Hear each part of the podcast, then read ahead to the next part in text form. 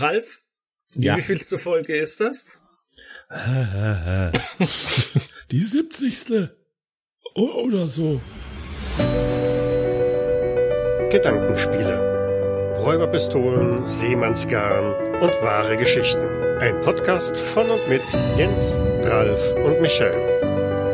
Episode 17. Rückblick 2022.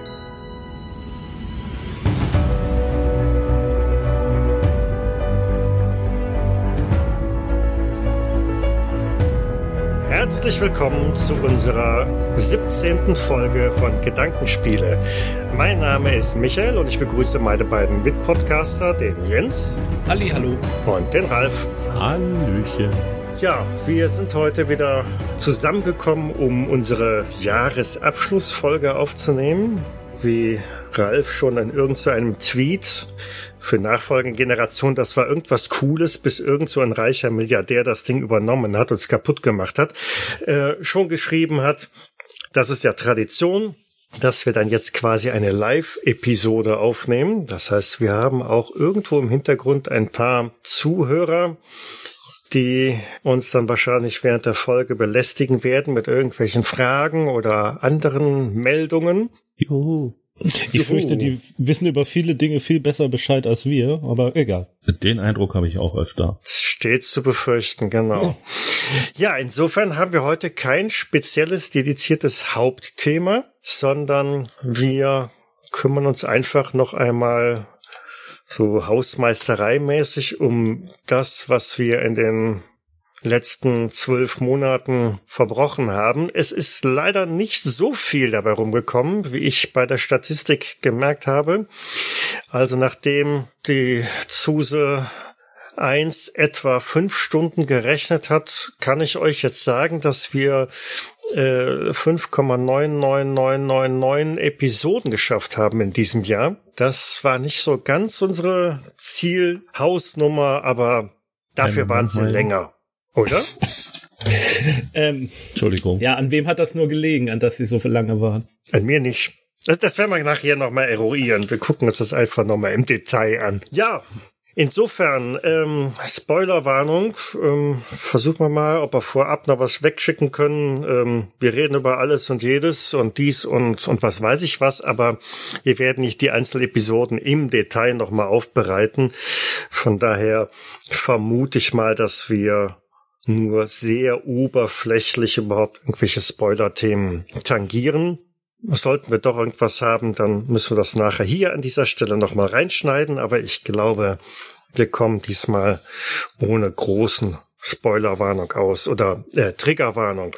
Habe ich Spoiler gesagt? Spoiler. Hm, Mist. Ja, also wir spoilern jede Menge, aber wir triggern hoffentlich gar nichts. So, so läuft das.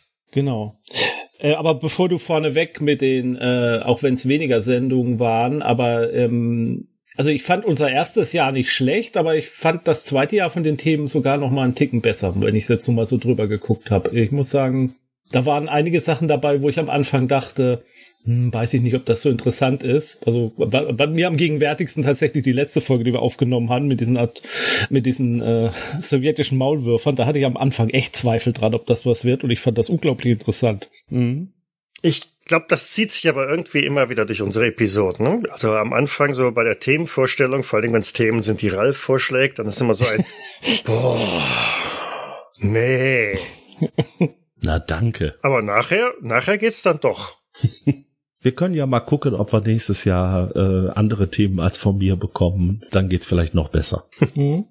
Was war denn die erste Folge in diesem Jahr? Die erste Folge in diesem Jahr, genau. Es hat lange gedauert. Wir sind damit erst am 16. März live gegangen.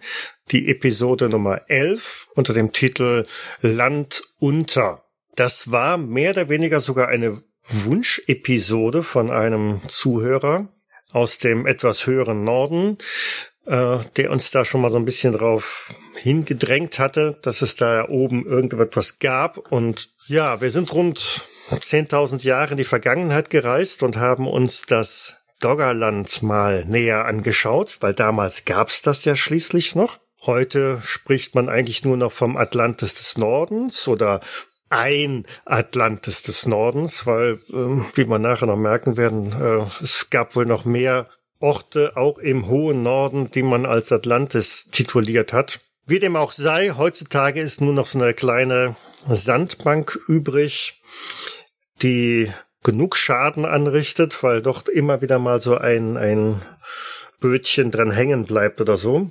Aber das ist alles, was von Doggerland jetzt im Augenblick noch so zu haben ist. Es gab äh, relativ viel Feedback übrigens zu dieser Episode.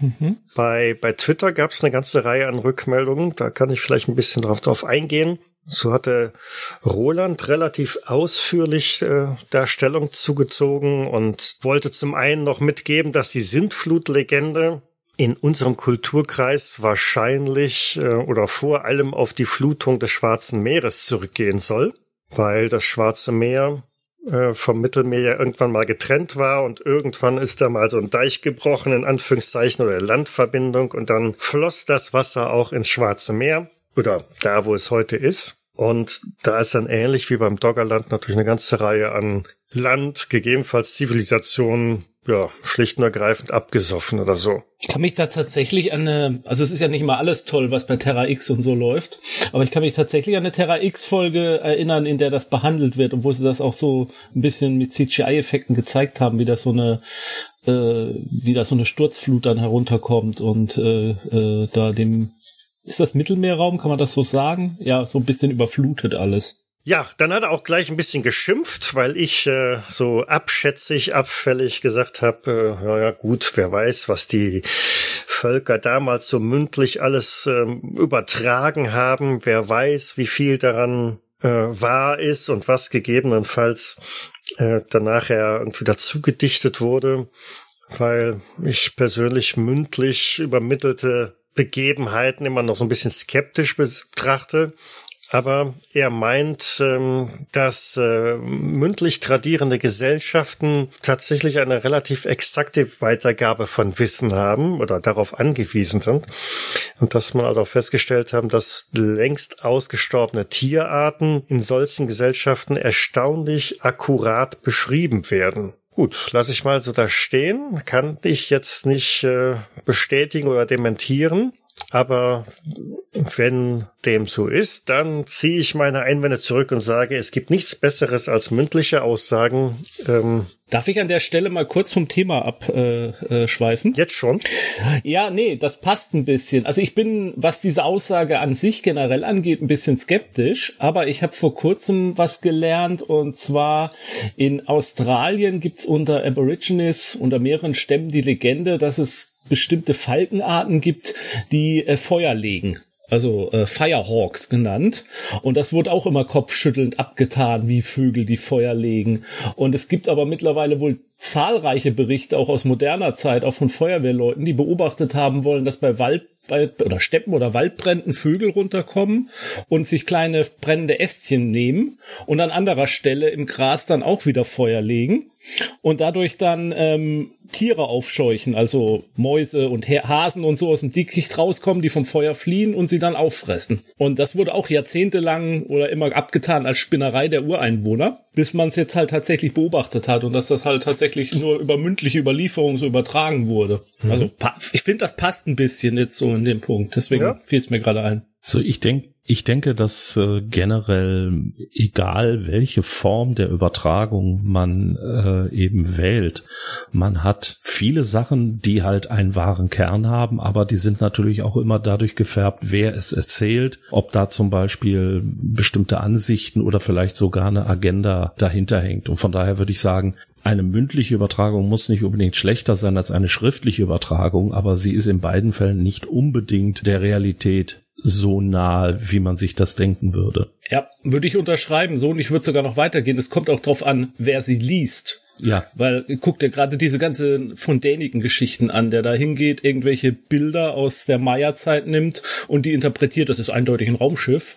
Ähm, und weil er halt mit der Brille von unserer Zeit drauf guckt und da irgendwelche Sachen damit getriggert sind äh, und Interpretationen losgehen, ja, wo wohl andere in der Bildsprache vor tausend Jahren halt was ganz anderes drin gesehen haben, weil sie halt aus einem anderen Kulturkreis auch stammen und in ganz anders aufgewachsen sind. Also es ist sowohl der Übermittler als auch der, der es empfängt, interpretiert die Botschaft. Ja. Wenn wir jetzt, wenn wir mal richtig abschweifen wollen, ähm, ach, das können wir gut. Äh, aber es fällt mir bei der Interpretationslage, fällt mir das ein. Ich habe letztens einen Artikel gelesen zu den Q, wie nennt man das dann? Kommen ja bei Reddit, ne? Sind das dann Reds oder was ist das? Also auf jeden Fall den Aussagen von Q, die also zur Grundlage von QAnon geworden sind. Und das Spannende, ähm, das hat also ein Game Designer, hat ähm, diese aus diese Dinger sich angeguckt. Das Spannende daran ist, da werden irgendwelche Sachen rausgeworfen und der Interpretation der Leute, die es lesen, überlassen. Und auch das spricht natürlich dann dafür, da werden dann plötzlich Zusammenhänge hergestellt, die es vielleicht in dem Original gar nicht gab, dann werden Zahlen auf eine bestimmte Art und Weise ähm, beobachtet oder auseinandergenommen, aber es gibt halt die Lösung. Die Lösung, die gibt es nicht, sondern jeder hat sozusagen seine eigene Lösung. Und ich glaube, das ist in dem Zusammenhang eben auch eine sehr spannende Sichtweise, die man also auch dabei beachten muss. Das ist doch wie bei diesem Wahrsager, dessen Name, ich komme jetzt nicht drauf, ich denke immer Nosferatu und weiß, das ist falsch, aber so Nostradamus. Genau. Nostradamus, Dankeschön. Oh Mann, das hat mich jetzt fertig gemacht gerade. also dessen Reime und Texte ja auch äh, jeglicher Interpretation freigegeben sind. Da genau. kannst du ja auch alles reinlesen, was du willst. Roland hat noch zwei weitere Anmerkungen. Das eine ist, er fühlte sich so bei der Beschreibung des Doggerlands ein wenig an äh, Tolkiens äh, Beleriand äh, erinnert. Da muss ich als äh, Tolkien nur mäßig kundiger ein bisschen passen. Wahrscheinlich wäre das eher was für Sandra oder so. Ich wollte gerade sagen. ich kann da gar nichts zu sagen. Mir sagt noch niemand der Name was. Also das hat, äh, das ist ein untergegangenes Land, was ähm, in, äh, westlich von von von Mittelerde lag und ähm, es ist, glaube ich, nicht, ähm, wo die Noldor herkommen, aber es gehört auch irgendwie dazu. In irgendeinem der Zeitalter ist das untergegangen. Mhm. Wer auch immer die Noldor sind. Also, da wäre nochmal ein Anknüpfungspunkt, da was zu recherchieren, zu schauen, was denn Tolkien da geschrieben hat über ein untergegangenes, untergegangenes Land. Ein wenig interessanter war dann noch, äh, jetzt mal wieder bei Reddit, ähm, verweist er darauf, ein Szenario, bei dem das Doggerland auf dem Höhepunkt der napoleonischen Kriege plötzlich wieder auftaucht und äh, dementsprechend natürlich ganz andere Möglichkeiten für äh, ja, Napoleon und sein Heer irgendwie ergibt. Das ähm, ist ein ganz, ganz kurzes, knappes äh, Szenario, eine Idee, die da jemand mal postuliert hat äh, und, und beschreibt einfach mal so knapp drei Wochen, was das so als alternative Realität dann gegebenenfalls gebracht hätte. Äh, weil in dem Moment natürlich eine wieder eine Landverbindung steht zwischen dem Kontinentaleuropa und ähm, ja, Großbritannien, was mh, hm, viele Elemente die natürlich die Seemacht England irgendwie als Vorteil hatte, dann zunichte macht, weil ja, es ist halt einfacher, dann über Land zu marschieren und die Flotte kann da wenig ausrichten. Es ist sogar fraglich, ob England, in, wenn man das jetzt als Grundlage nimmt, äh, überhaupt jemals diese übermächtige Seemacht geworden wäre, weil man England verliert eben seinen besten Standortvorteil ähm, mhm. dadurch, dass es eben komplett von Wasser umgeben ist. Und wenn man jetzt äh, da drüber marschieren kann, ja, Pech gehabt. Dann äh, hilft einem die große Flotte auch nichts, wenn die Grande Armee über das Doggerland marschiert. Genau. Ich denke, es hätte nicht mal in England gegeben. Zumindest nicht mehr lange. Ich meinte übrigens gerade eben nicht die Noldor, sondern die Numenor. Ich äh, korrigiere das lieber, bevor die bösen Briefe kommen. okay. Ja, aber äh, wie gesagt, dieses alternative Szenario äh, fand ich tatsächlich äh, durchaus interessant, weil das wäre auch so ein Element, das wir noch gar nicht beleuchtet hatten. Wir haben ja immer nur den Fokus drauf gelegt, wie sähe es aus, wenn Doggerland noch existiert oder irgendwo anders etwas verschwindet. Aber dieses plötzlich wieder auftauchen, gibt natürlich auch nochmal eine ganze Reihe an Möglichkeiten. Es ist ja tatsächlich so, dass es auch heutzutage noch ein paar kleinere Inseln in Anführungszeichen gibt, die über Nacht auftauchen, für ein paar Tage bleiben und dann wieder ins Meer versinken. Meistens ist das so eine ja, hat das ein bisschen vulkanischen Ursprungs, dass da also eine Gasblase drunter ist und deshalb Land hochgehoben wird. Und dann irgendwann verpufft das Gas wieder und dann sinkt das ganze Meer wieder ab. Aber in so einer Größenordnung, das muss ich auch noch nachliefern, das haben wir angesprochen, aber nicht gemacht. Das Doggerland entspricht etwa 8,95 Saarland. ähm, in so einer Größenordnung ist das natürlich eine ganz andere Hausnummer. Aber in dieses Szenario also quasi, dass das plötzlich auftaucht wieder aus dem Wasser und eine Landbrücke herstellt, da könnte man ja tatsächlich sowas in der Art drauf machen. Hier irgendein äh, Esoteriker, Magier, Zauberer meldet sich bei äh, Napoleon am Hof und verspricht ihm, er kann das Land heben und seiner Grand Armee den Weg frei machen, brauchst keinen Tunnel graben und da könnte man ja vieles draus machen. Zum Beispiel auch, dass das ein Betrüger ist und der da Napoleon da irgendwie was weiß macht, dass er das schafft, bis zu, dass das wirklich so Richtung Rasputin und äh, Hellboy-mäßig läuft. Und du könntest das genauso gut natürlich auch, ja, ein bisschen, also ich würde es nicht spielen wollen, aber man könnte das natürlich auch in, im Szenario von Achtung Kusulu mit den Nazis machen, natürlich. Da hättest du ja auch so eine Art von Okkultisten, die behaupten, sie könnten jetzt das Land heben, um ja, entweder Kultisten oder halt dann mehr technologisch basiert, ne? Dass jemand macht, äh, wir müssen nur so einen Damm aufschütten oder so und dann füllen wir das da mit Sand auf und dann macht man das künstlich. Aber weiter zurückliegend äh, sicherlich viel mehr mit, mit einem Kultcharakter oder so, ja. Bei Achtung Cthulhu haben wir ja auch ähm, eindeutig einen kultischen Charakter. Das heißt also, da könnte man auch tatsächlich mit irgendwelchen ja Mythoswesen arbeiten, die dann sozusagen die Arbeit erledigen und äh, wo man das dann tatsächlich eben aufschüttet irgendwelche Wasserwesen, die also da äh, zum Beispiel ja Meeresboden von nebenan nach oben schieben oder irgendwie sowas. Also auch sowas wäre natürlich denkbar. Christian hatte noch irgendwie geschrieben äh, auf Twitter, dass es äh, das Meer oder die Meerenge von Gibraltar irgendwann auch mal dicht gewesen ist und dementsprechend ähm, der Meeresspiegel im heutigen Mittelmeer deutlich niedriger lag. Genau das gleiche also wieder wie beim, beim Schwarzen Meer und auch halt beim Doggerland, weil da war ja auch England und Frankreich mal verbunden, bis es dann da aufgerissen ist. Ähm, das gibt's also an mehreren Stellen auf der Erde.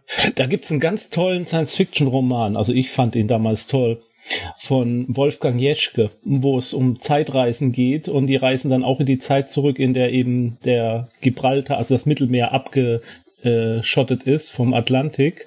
Und da fängt das dann gerade an zu bröckeln und es fängt an langsam Wasser reinzufließen, was sich dann über tausende von Jahren dauert, bis es dann natürlich voll ist. Mhm. Und das ist da, ich habe das so in Erinnerung, diese Szene, diese Szene und wie er da diesen Mittelmeer, also das nicht existierende Mittelmeergebiet zu dem Zeitpunkt da beschreibt. Ich komme nicht mehr auf den Titel, aber den, den, den habe ich echt als super positiv aus meiner Jugend in Erinnerung, den Roman. Mhm. Muss man nachliefern, den schon.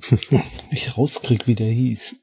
Die letzte Anmerkung, die noch kam, war, dass äh, die Insel Rungholt ja eigentlich das Atlantis des Nordens gewesen sei. Ja, ja, die Insel Rungholt hatten wir auch mit als Kandidaten für diese Folge damit drauf gehabt, aber wir haben uns dann für das etwas größere Doggerland entschieden.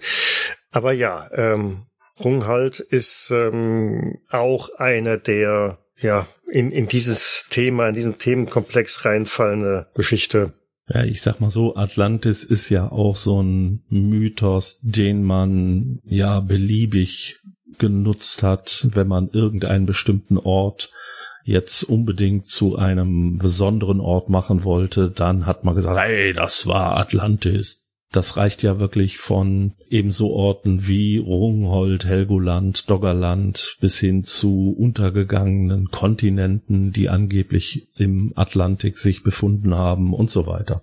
Das hat man in der Folge ja auch besprochen. Ne? Also im Grunde genommen, ja. Äh, äh, Atlantis ist das, das klassische Clickbait oder so. Ne? Wenn du Atlantis mit erwähnst, dann hast du auf einmal doppelt so viele Kommentare oder Klicks oder Aufrufe, als wenn du es nicht nennst. Mhm. Jetzt haben wir schon lang genug über eine Episode gesprochen. Das wäre schon fast eine eigene Episode wieder wert. Habt ihr noch Anmerkungen zur Episode 11, Land unter? Nö. Nicht. Gut. Dann wechseln wir wieder in die Gegenwart zur Episode Nummer 12. Das hat uns Jens präsentiert. Am Sendetermin war 15. Mai 2022. Es ging um zwei Männer, die auf ungeklärte Weise zu Tode gekommen sind und zusätzlich irgendwie zwei sehr komische Brillen getragen haben. Die Episode haben wir Sinal Mascara genannt. Das war nämlich so ein, ein Teil der Botschaft, die irgendwo mit bei ihnen gefunden wurde. Jens, gibt's da neue Erkenntnisse? Äh, ja, ich habe mich nach Brasilien begeben in den letzten Monaten, habe da undercover recherchiert und kann euch sagen, ich weiß immer noch nichts mehr. Nein, ich ich habe also mir ist nichts über den Weg gelaufen, dass äh, in der da noch mal irgendwo einen Bericht gegeben hätte. Ich, ich finde immer noch faszinierend an der, also das, das Schlimme äh, beim Recherchieren für die Folge war ja tatsächlich, dass es, dass man überhaupt auf überhaupt keine Primärquellen zurückgreifen konnte weil man ja nun, also ich zumindest kein Portugiesisch kann. Und wie wir äh, gemerkt haben, ja. Ja, ja. Danke, dass du mich erinnerst. Und ähm, und der zweite Punkt ist, dass es ja auch nicht viel gab. Also ich finde es immer noch faszinierend, dass der der der äh, detaillierteste und und und und äh, realistischste Bericht aus einem UFO-Magazin stammt, ne, zu mhm. diesem Thema. Also das ist ja ich bin mir immer noch nicht sicher, ob, also ich glaube schon, dass wir die Sachlage, wie sie bekannt ist, dargestellt haben, aber ich bin mir immer noch nicht sicher, ob da das, was wirklich passiert ist, jemals richtig vernünftig niedergelegt wurde, ob nicht oder ob nicht äh, zwei, drei Jahre später erst sozusagen da irgendjemand was zusammengeschrieben hat und und das jetzt das ist, was wir diskutieren.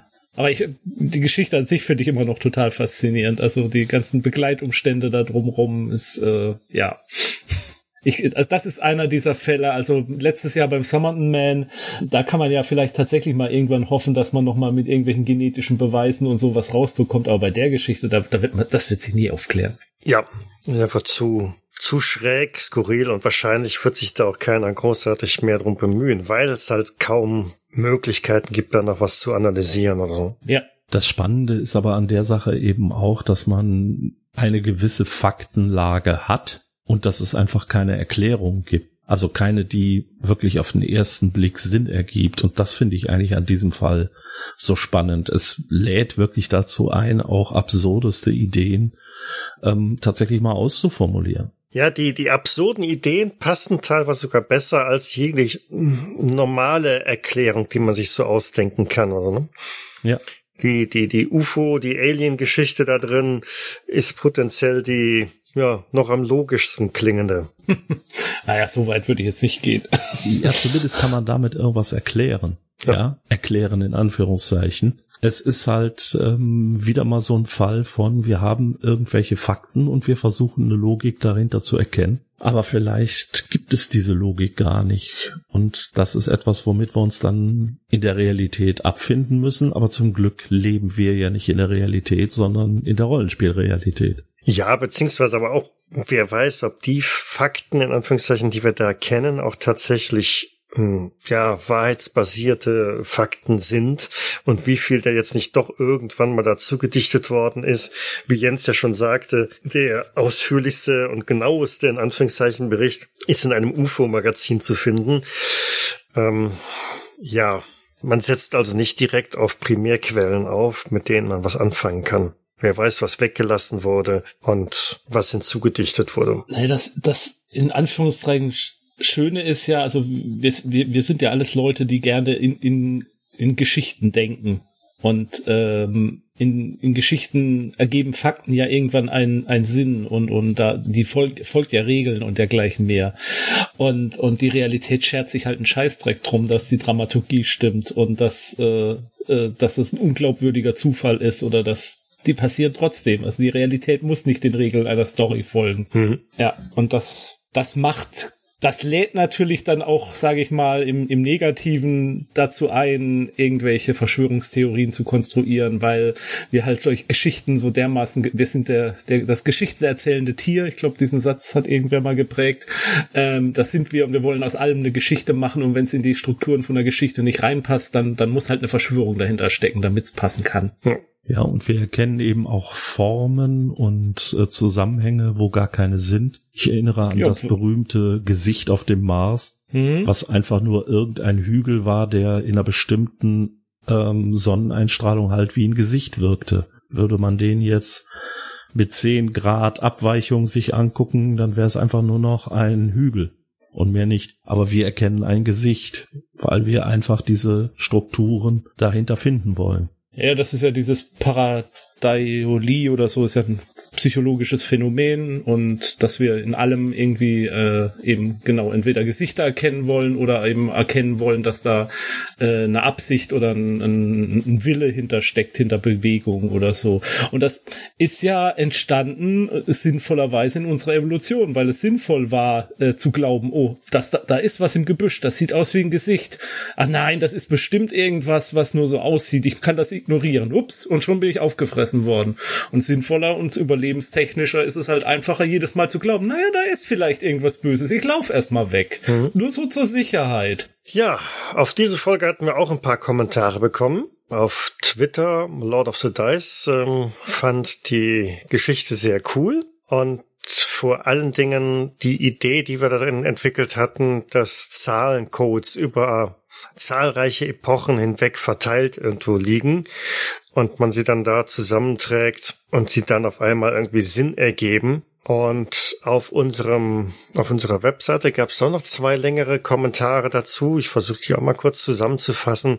John Doe erwähnt hier, dass er ein wenig an ein Indie-Rollenspiel denken musste, das mir allerdings auch nichts sagt, nämlich äh, Darkly Through the Labyrinth. Bei dem spielt man wohl FBI-Sondereinheitsmitglieder und versucht irgendwelchen Ritualmördern hinterher zu jagen. Und das kommt wohl auch gänzlich ohne übernatürliche Elemente aus. Von daher könnte man diese Story wohl sehr schön darin reinpacken. Und er verweist noch auf einen anderen Fall, der steht auch auf unserer Liste oder stand oder wie auch immer. Ralf äh, erinnert sich da sicherlich dran.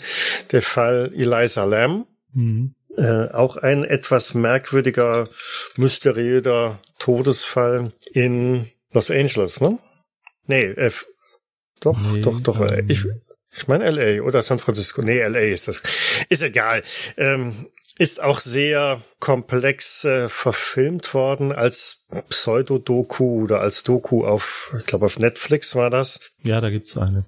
Genau. Im, Im Grunde genommen kommt da eine junge Frau ums Leben. Sie wird also tot in einem Wassertank gefunden und es gibt ein paar sehr skurrile Videoaufzeichnungen, die auch wieder alles Mögliche an Interpretationen offen lassen. Ja, das war auf jeden, das war auf jeden Fall ein Fall, den wir uns mal ähm, angeguckt haben ähm, und überlegt haben, ob wir den vielleicht auch mal machen sollen. Es gibt eine wahrscheinliche Auflösung, ähm, wenn man sich ein bisschen damit beschäftigt und mit der Figur von Eliza Lamb. Aber es ist schon eine sehr seltsame Geschichte, die sich da abgespielt hat und die auch an vielen Stellen eben, ja, zitiert wurde in Filmen, Fernsehserien und so weiter. Also für, nur vielleicht ganz kurz, es ist diese Geschichte, wo die Leiche in einem Wassertank auf dem Dach eines Hotels gefunden wird.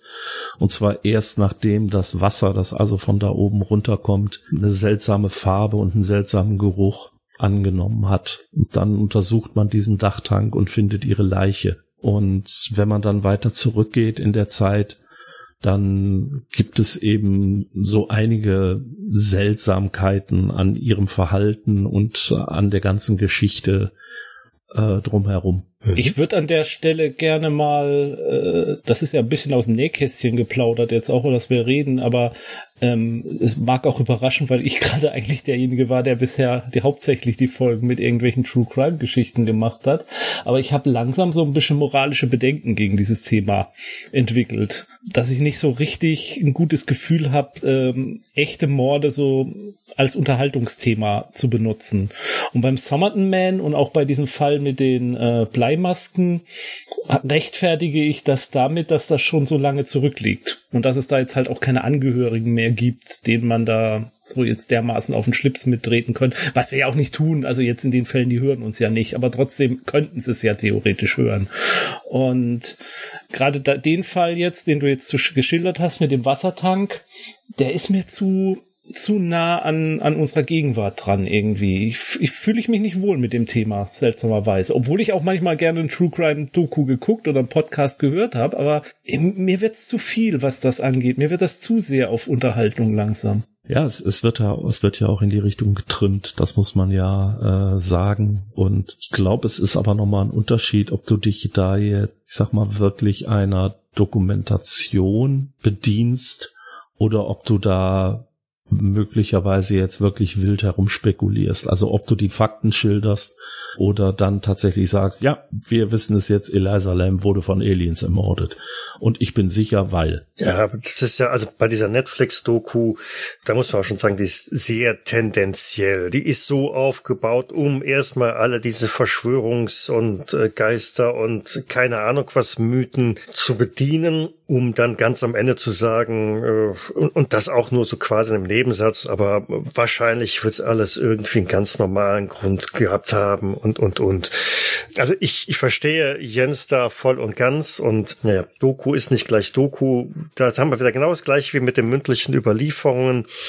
Ähm, derjenige, der die Geschichte erzählt, hat in den meisten Fällen auch irgendeine Art von Agenda und will ja irgendwas äh, glauben lassen oder so. Ne? Ja, ich will das auch gar nicht angreifen in irgendeiner Form. Also ich, äh, ich, ich höre solche Geschichten ja selbst gerne und ich beschäftige mich ja tatsächlich auch gerne damit und habe auch eine Zeit lang True Crime Podcasts gehört. Äh, habe das in letzter Zeit nicht mehr so gemacht. Kann mir auch gut vorstellen, dass ich es bald mal wieder anfange, weil ich dann doch wieder Lust drauf habe an dieser Geschichte. Ähm, meine Tochter hat übrigens jetzt damit angefangen, True Crime Podcast zu hören. Ich habe ihr dann gleich unsere Folge mal geschickt über den Summerton Man. Könnt sie ja auch mal reinhören, hat sie bisher aber nicht gemacht, hat sie sich geweigert. ähm, äh, ja, Enterbung, was will man machen? Und also es, es ist absolut faszinierend und gleichzeitig widert es mich an, was momentan für ein Geschäft damit gemacht wird. Also wenn man ins Kiosk geht und echt vier oder fünf True Crime Magazine nebeneinander liegen sieht, mhm äh, irgendwelche Live-Shows von selbsternannten, selbsternannten Profilern, die in der Barclay Arena oder in noch größeren Veranstaltungsräumen laufen. Also dieses Geschäft drumherum widert mich an und dadurch stelle ich die ganze, das ganze Thematik auch ein bisschen in Frage. Auf der anderen Seite finde ich es aber auch wiederum faszinierend. Also ich, ich bin da total hin und her gerissen, was das Thema angeht im Moment. Ich glaube, dass ähm, was einen daran fasziniert oder auch an den anderen Sachen, die wir erzählen, ist halt das Mysterium. Es ist eine Sache, die nicht geklärt ist und die einen dazu einlädt, sich selber Gedanken dazu zu machen, die Geschichte weiterzuspinnen. Ich glaube, wenn das nur äh, fertige Fälle sind, die, wo alles aufgeklärt ist und keinerlei Fragen mehr bestehen, ich glaube, die sind gar nicht so interessant, aber diese Sachen, wo man eben noch nicht sagen kann, der war's, weil er das und das gemacht hat oder wie auch immer.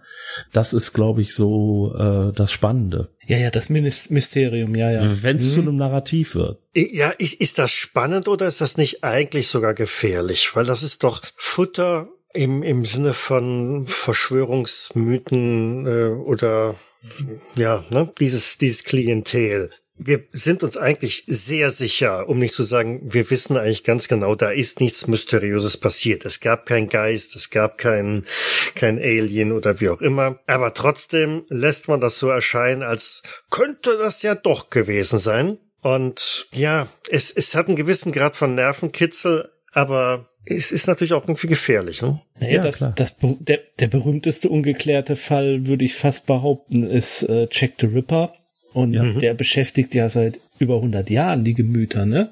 Ja. Und und ähm, und es kommt je, es kommen immer wieder neue Bücher dazu raus und neue Verfilmungen und neue Dokumentationen, die jetzt angeblich die neuesten und den genauen Hinweis darauf haben und so. Ja, das ist, Ralf hat schon recht. Es ist dieses, Jack the Ripper Morde wären nie so bekannt und so bis heute, wenn die aufgeklärt gewesen worden wären. Aber dadurch, dass sie nie aufgeklärt wurden, dass da die Geschichte nie zu Ende erzählt wurde, äh, wird sie halt auch nie zu Ende sein. Mhm. Alexander schreibt hier im Chat äh, zu den Eliza Lem, äh, gäbe es schon genug Podcasts, müssen wir nicht auch Ja, da gibt's eine Menge, da gibt's eine Menge zu. Aber das ist, äh, vielleicht lösen wir uns mal von dem Thema ja. zum Bereich Recherche. Ich stoße dann immer wieder, wenn ich irgendwo was finde, da denke ich so, boah, das ist ein cooles Thema. Und dann fange ich an zu recherchieren und stelle fest, oh Gott, es gibt dazu Podcasts, es gibt dazu äh, Videos auf YouTube, es gibt Spielfilme darüber, es gibt Bücher darüber, es gibt Fernsehserien oder Fernsehfolgen darüber. Brettspiele. Ähm, das, das stolpert man immer darüber. Irgendwann findet man halt das erste Mal irgendwas dazu und es sind wenige Dinge, die man tatsächlich jetzt wirklich ganz neu entdeckt. Mhm. Natürlich, es ist auch nichts dran verwerflich, ähm, heute irgendwas Neues zu lernen, was äh, Millionen von Menschen vorher schon wussten. Das ist ja nichts Verwerfliches dran. Ähm, absolut nicht. Ja, müssen wir mal gucken, ob wir wieder mal wieder was mit der True Crime Geschichte machen. Kann ich mir sicherlich vorstellen, dass wir es machen, aber was wir dann so als Thema nehmen und auf jeden Fall würde ich immer gerne versuchen, ganz sensibel mit der Geschichte umzugehen. Wir nehmen einfach Jack the Ripper. Das liegt lange zurück, ist spektakulär, gibt es noch nicht so viele Podcasts zu und das stimmt. Äh, und auch kaum Filme oder Fernsehserien ja. oder das ist gar nicht so lange her, dass ich das große Jack the Ripper Buch äh, gelesen habe mit äh, all diversen Beiträgen und Essays von diversen Leuten und so. Und ich habe tatsächlich drüber nachgedacht damals, als ich es gelesen hatte. Man könnte ja mal einen Podcast machen über die Opfer. Also nicht über den Täter Jack the Ripper, sondern seine eins, seine fünf Opfer oder die fünf kanonischen Opfer. Und das hat keine zwei Wochen gedauert, da bin ich zufällig über einen Podcast gestolpert, der genau dieses Konzept hatte. naja. Nun gut, dann nochmal zurück zur Folge. Ähm, es gab noch einen weiteren Kommentar äh, auf unserer Website. Markus hat da geschrieben, dass er die Theorie mit einem sonderen, sonderbaren Ritual aus dem Leben zu scheiden, um zu Engeln, einem Gott oder irgendetwas äh, zu werden, sehr naheliegend fand, äh, eigentlich zu naheliegend. Und er setzt jetzt einfach mal die These auf, wie wäre es, wenn es genau andersrum ist, dass das Jenseits nicht so paradiesisch ist, wie wir gemeinhin immer so glauben. Also wenn es ein Jenseits gibt, dann wird es wahrscheinlich nicht das Fegefeuer sein, sondern das Land, wo Milch und Honig fließen, sondern er sagt, nee, äh, nehmen wir doch einfach mal an, es ist tatsächlich quasi die Hölle, das Fegefeuer äh, oder was auch immer. Und man kommt nur drum herum, wenn man sich halt durch irgendwelche, hm, naja, äh, obskuren Wege äh, aus dem Diesseits verabschiedet. Ähm, allerdings äh, gesteht er auch dann selber ein, dass äh, diese Theorie oder das Spiel relativ negativ und deprimierend auch irgendwie werden kann. Das ist ja, glaube ich, ähm, generell so eine Frage, wie düster möchtest du gerne dein Spiel haben und wie realistisch böse oder wie, ja, abgehoben böse oder finster. Weil, mhm. wie Jens schon sagte, er hätte wohl ein Problem damit, äh, Achtung Cthulhu zu spielen, allein wegen des Hintergrunds, weil das einfach sehr nah an der Realität ist. Aber ein normales Horrorspiel, das halt sich einfach irgendwelcher, ja, mehr oder weniger abstruser Mittel bedient, das kann man, glaube ich, dann eher spielen. Also ja. ich weiß auch nicht, ob ich jetzt ein Spiel spielen wollte, wo es darum geht, ich bringe mich jetzt um, damit ich äh, nicht in die Hölle komme. Das ist schon mhm. Hardcore. Er geht noch ein Stück weiter. Das, also kriegt den Bogen da eigentlich auch ein bisschen wieder. Ähm, da fängt es wieder an, finde ich, interessant zu werden, weil er meint, okay, es nicht jeder kommt in die Hölle, sondern jetzt sind wir tatsächlich wieder ein bisschen so äh, mittelalterlich, alttestamentarisch von wegen, äh, wenn du böse warst, dann kommst du ins Fegefeuer. Und vielleicht haben zum Beispiel diese beiden irgendeinen Pakt mit dem Teufel abgeschlossen. So, ne, jetzt mal wieder bei Dr. Faust und Mephistopheles oder so. Man geht im, im Diesseits einen Pakt mit dem Teufel ein, mit dem gelben König oder wem auch immer. Und da kommst du nicht raus. Der Preis dafür ist halt deine Seele. Du hast halt im Diesseits deine Vorteile, aber im Jenseits bist du dann leider in der Hölle, in Carcosa oder wo auch immer. Und in, in dieser Verzweiflung versuchen halt die beiden oder welche Protagonisten auch immer über einen merkwürdigen Ritual Selbstmord oder so dem dem Teufel, sag ich mal, ein Schnippchen zu schlagen. Da so doch den Weg irgendwie rauszufinden. Mhm. Erinnert mich ein bisschen an Hellra äh, äh, nee, Hellblazer, also John Constantine Comics. Da gibt's eine Reihe, wo er droht zu sterben und weiß, dass die Hölle auf ihn wartet und dann mit ganz vielen Tricks und Methoden schafft, dass er nicht in der Hölle landen kann. Und äh, ja, sowas vielleicht in die Richtung tatsächlich. Ich hätte übrigens tatsächlich kein Problem, Achtung Cthulhu zu spielen. Ich würde es machen, aber ja, ist äh, sehr vorsichtig und äh, oh ja und gerade also also Triggerwarnungen glaube ich jetzt doch also gerade Rollenspiele in denen es um Ziel der Charaktere Selbstmord und so ist oh, also da braucht man ganz, da ganz, ganz guten Gruppenvertrag vorher, dass man sich an so ein Thema ranwagt. Wow.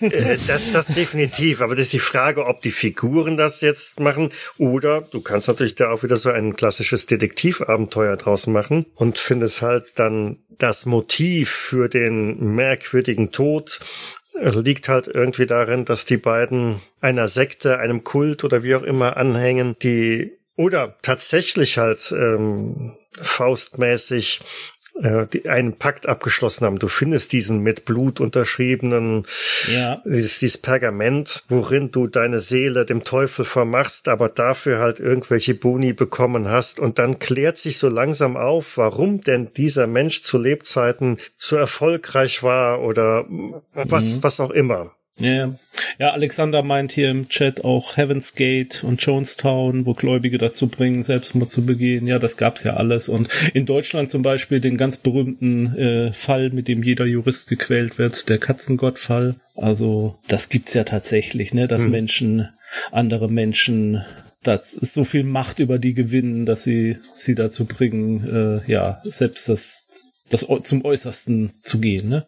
Es ist ein, aber da hast du recht, schon sehr, sehr heikles und ähm, schwieriges Thema. Da sollte man wissen, mit wem man sowas spielt und was man daraus macht und nicht ganz trivial. Allein schon das Thema Selbstmord an und für sich ist nichts, was man ungefragt am Spieltisch auspacken sollte. Also ich kann mir das tatsächlich ganz gut vorstellen als ein ja Pol Police Procedure oder Detective Spiel, wo man tatsächlich als Detektiv Polizist reinkommt und rauszubekommen versucht, was ist da wirklich passiert. Und hm. dann geht das aber auch für mich in die Richtung eines One-Shots beziehungsweise einer ganz kleinen Kampagne, wo man halt diesen Fall aufklärt und dann äh, ist man beim nächsten Mal wieder bei einem ganz anderen Thema. Anderes Thema? Gerne. Anderes Thema. Lasst Gerne. uns mal wieder ein bisschen in, in die Sonne gehen oder so. Episode 13. Ralf war dran und hat uns zum Mond geschickt. Genau. Es war der 21. Juli 2022, als wir abgehoben sind und ja, wir im Schnellflug einmal über die Geschichte der Mondfahrt gerauscht sind ja, letztendlich dann irgendwie auf dem Mond zu landen. Eigentlich hieß das Thema so Mondbasen. Aber ich glaube, bis wir die erste Mondbasis da erreicht hatten oder errichtet hatten, haben wir doch eine ganze Menge an, an historischem Material da durchgeackert. Was nicht schlecht war, um Himmels Willen. Ja, also es hat mir, also muss ich zugeben, das war auch ein Thema, was mir sehr viel Spaß gemacht hat, da zu recherchieren, weil man eben viele, viele Träume sozusagen mitbekommen hat, die von Leuten geträumt wurden. Und ja, letztendlich hat sich ja nichts davon bislang verwirklicht. Und das einfach mal so im Kopf nochmal durchzuspielen und mal zu überlegen, wie könnte man das äh, machen und was könnte man da nutzen, das fand ich eben einen sehr spannenden Anteil dabei. Mhm. Eine Sache, ich bin nicht hundertprozentig sicher, ich habe die Folge nicht nochmal gehört. Ich meine, ich hätte die Serie For All Mankind da mal erwähnt, bei der es darum geht, dass die Russen als erstes auf dem Mond landen, einige Wochen vor den Amerikanern und wie sich die Geschichte von daraus anders entwickelt. Diese Serie läuft bei Apple TV. Ich bin da inzwischen zwei Staffeln durch und habe mit der dritten jetzt angefangen. Das ist eine wirklich, wirklich faszinierende Geschichte, die ich also jedem, der sich für diese Thematik und die Zeit interessiert, also wirklich ans Herz legen möchte, weil die ist wirklich gut gemacht, wenn sie auch manchmal etwas langsam ist und äh, erzählt auch in jeder Staffel mehr oder weniger eine abgeschlossene Geschichte, die sich zwar fortentwickelt, aber am Ende der Staffel gibt's immer einen Sprung und von daher hat man so ein natürliches Ende. Also das fand ich schon mal äh, richtig gut, ganz große Empfehlung. Wer also an Apple TV rankommt, der ähm, kann sich das gerne ansehen. Ja, mhm. kann ich mich nur anschließen. Das bin ich der gleichen Meinung. Also zumindest die erste Staffel gehört mit zum Besten, was ich im Fernsehen in den letzten Jahren gesehen habe. Ja, also ich fand die zweite auch sehr gut, wobei mir die fast ein bisschen düster war. Zu düster. Und bei der dritten, wie gesagt, da bin ich gerade erst dran. Äh, bei der dritten äh, begeben sie sich gerade auf dem Weg zum Mars. Ähm, das ist aber ziemlich, ja, ziemlich spannend gemacht alles. Also gefällt mir sehr gut. Ja, aber da heißt die Mondbasis dann Jamestown, jedenfalls die genau. von den Amerikanern und äh, die äh, wird ja dann sehr groß. Genau, und äh, die russische hieß dann, heißt darin statt, tatsächlich Svesta, also genau wie wir es gesagt haben. Und die anderen Sachen, dann äh, die Sea Dragon Rakete taucht auch drin auf. Also äh, viele Sachen, die wir also da auch erwähnt haben, werden da also tatsächlich dann gezeigt. Das ist schon ziemlich, ist schon ziemlich cool.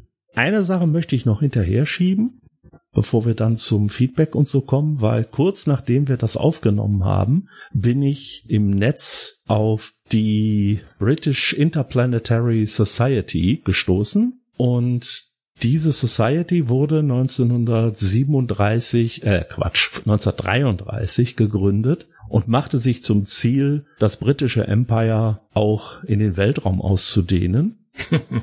Space 1889 lässt grüßen. Ja, nicht wirklich, weil äh, tatsächlich haben die äh, nach dem Zweiten Weltkrieg begonnen, eine Mondexpedition zu planen und haben dafür also eine mehrstufige Feststoffrakete entwickelt, mit der sie also ein grob wie eine Patrone aussehendes äh, Landeboot bis in die Umlaufbahn des Mondes schießen wollten. Und das sollte dann eben landen mit einer dreiköpfigen Besatzung, da 14 Tage lang bleiben und äh, wieder zurückfliegen. Man rechnete damals mit Kosten, die sich im Bereich von etwa einer halben Million Pfund bewegten. Das ist nach heutigem Stand sind das etwa sieben bis acht Millionen Pfund. Und damit wären sie also zum Mond geflogen. Ihrer Meinung. Das ist ja ein Schnäppchen. Ja, ich habe mal irgendwo so eine Rechnung dann gesehen, dass wo das Apollo-Programm etwa den zehntausendfachen Preis hatte. Was aber wunderschön ist, und äh, da gibt's auch ein Video zu, das würde ich gerne dann auch nachher verlinken, weil sie haben einen Raumanzug entwickelt. 1949. Dieser Raumanzug war also so gebaut, dass man sich damit auf dem Mond bewegen konnte. Man hatte so eine Art, ja, Ritterhelm auf, der also nur ein ganz kleines Sichtfenster hatte, weil man Angst hatte, dass die Leute sonst geblendet würden. Es gab ein Visier, das man runterklappen konnte. Es gab äh, ein Cape, was der Astronaut umhatte. Das konnte er dann um sich herumziehen, falls äh, er in den äh, Nachtbereich des Mondes kam, weil da war es ja kalt und dann konnte er sich eben mit diesem Cape davor schützen, dass er zu viel Wärme aus seinem Anzug verliert und so weiter. Das ist also ein wunderschönes Teil. Damit sollte man dann 14 Tage auf dem Mond bleiben und äh, es gab einen Klappstuhl, den man immer dabei hatte, wenn man sich irgendwo hinsetzen konnte, wollte, weil falls ein Wrestling-Match ausbricht oder was? Nein, falls man, äh, wenn man zum Beispiel einfach erschöpft ist, um sich zu setzen. äh, das Problem war, wenn die Sonne auf die äh, Steine scheint, werden die heiß. Äh, wenn das in der auf der Nachtseite des Mondes ist, dann sind die Eise kalt und damit man sich eben nicht äh, verletzt durch die Hitze oder die Kälte, hatte man wirklich sowas wie ein Gehstock, den man zum einbeinigen Klappstuhl aufmachen konnte. Es ist wunderschön. Der Anzug hatte eine Luftschleuse, die nach vorne aufging, so dass man also Dinge in die Luftschleuse legen konnte, um sie dann, indem man einen Arm aus dem Ärmel zog, in den Anzug zu holen und ähnliches. Also es war wirklich auf eine seltsame Art absolut durchdacht. Es gab nur ein Problem bei diesem Anzug, weil bei allem, was sie überlegt haben, und sie waren 14 Tage lang auf dem Mond, es gab keine Möglichkeit, sich zu erleichtern. Das war einfach nicht vorgesehen. Nee, es gab wahrscheinlich auch keine Möglichkeit, äh, Nahrung zu sich zu nehmen. Also wozu muss man sich dann erleichtern? Ja, doch, man konnte ja durch die Luftschleuse, das stand tatsächlich in den Unterlagen, man konnte okay. durch die Luftschleusen, die man in dem Anzug hatte, konnte man ein Sandwich reinreichen und der Platz im Innern reichte aus, um das auch zu essen. Okay. Das ist so british, das ist einfach wunderschön. Also ich fand das ganz toll. Und ähm, sie haben also diesen Anzug nachgebaut, wie der geplant war. Der steht jetzt also in England äh, in einem Museum. Und derjenige, der den gebaut hat, äh, hat den dann auch mal angezogen. Und man musste in diesen Anzug also quasi durch den Helmeingang rein, der deutlich größer war als bei späteren Anzügen. Und dann hat er versucht, den Arm da rauszuziehen, wie das ja vorgesehen war, und hat sich so dermaßen in diesem Anzug verknüttelt, dass er den Arm nicht wieder zurückkriegte. Er kriegte ihn aber auch nicht ganz raus und stand jetzt also in seiner Wohnung mit einem seltsamen, halb Steampunk-mäßig aussehenden Raumanzug. Ähm, und hat überlegt, okay, komme ich jetzt alleine hier raus oder muss ich zu meinen Nachbarn gehen und sagen, hallo, können Sie mir helfen, meinen Raumanzug auszuziehen? er hat es dann aber irgendwie, hat er es selber geschafft, äh, indem er sich also am Boden gewälzt hat und ähnliches und musste nicht zu seinen Nachbarn gehen. Das fand ich also auch eine wunderschöne bist Geschichte. Du, bist du sicher, dass du nicht irgendeine Monty Python Folge gesehen hast? Äh, nein, ich habe das tatsächlich äh, an verschiedenen Stellen nochmal recherchiert und diese Sachen stimmten tatsächlich. Also es war ein unheimlich, ja, ich sag mal optimistischer Plan, das damit hm. zu schaffen. Aber hm, die Regierung hat nachher gesagt, hör mal zu, wir haben so viele Kriegsfolgen hier, die wir beseitigen müssen. Äh, wir werden jetzt nicht anfangen, so ein Projekt anzugehen, da haben wir gar kein Geld für. Und folglich sind die Briten nie auf dem Mond gewesen. Ich finde, das wäre ein hervorragender Ausgangspunkt für äh, ein Everybody is John äh, Szenario. Dass das anfängt, ja, und dann wachst du auf und du steckst hier in so einem komischen Ding drin. ja, solange ich das nicht spielleiten muss, dann. Natürlich, wer denn sonst? Äh. Ja. Anmeldung jetzt hier gleich möglich? Genau. Ähm, ja, okay. Feedback. Feedback. Ich habe auch noch eine ganz kleine kleine Anekdote zu der äh, Sache. Und zwar ähm, hatte ich so, glaube ich, irgendeinen Nebensatz behauptet, so die Mir wäre so mit er die erst eine der ersten Objekte, die etwas länger von Menschenhand in den Orbit katapultiert worden sei. Ähm, und bin dann etwas eines Besseren belehrt worden. Naja, gut, was heißt eines Besseren? Ähm, wisst ihr, was mehr oder weniger das erste von Menschenhand geschaffene Objekt ist, das äh, so mehrfach um die Erde rumgekreist ist und vermutlich ist es nicht Sputnik, sonst wäre es ja nee. zu einfach jetzt. Also ich kann mich erinnern, dass es irgendwo eine Erzählung gab von irgendeinem Gulli-Deckel oder irgendwas mit mit mit mit mit der äh, V2-Rakete, äh, dass da irgendwas dabei hochgeschossen sein soll. Mhm. Aber ich ähm, ein bisschen später, ja, also 57, 1957, äh, bei den Atombombentests der Amerikaner. Ah, da hat okay. man einen, jo, da ist als Seiteneffekt ein etwa 900 Kilogramm schwerer, Anführungszeichen, Gullideckel, der als Abdeckung über dem Schacht mit der Atombombe war. Okay. Dann beschleunigt worden auf ähm, ja fast 240.000 Kilometer pro Stunde. Und das reichte aus, um also das ist die sechsfache Geschwindigkeit dessen, die man braucht, um die Erde zu verlassen. Und dementsprechend kreiste da wohl eine ganze Weile so ein etwas schwerer Gullideckel rund um die Erde. Wobei okay. sich dann die Frage stellt, ob das jetzt nicht Propaganda der Amerikaner war, um zu sagen, haha, siehst du, wir waren doch als Erste im Weltraum.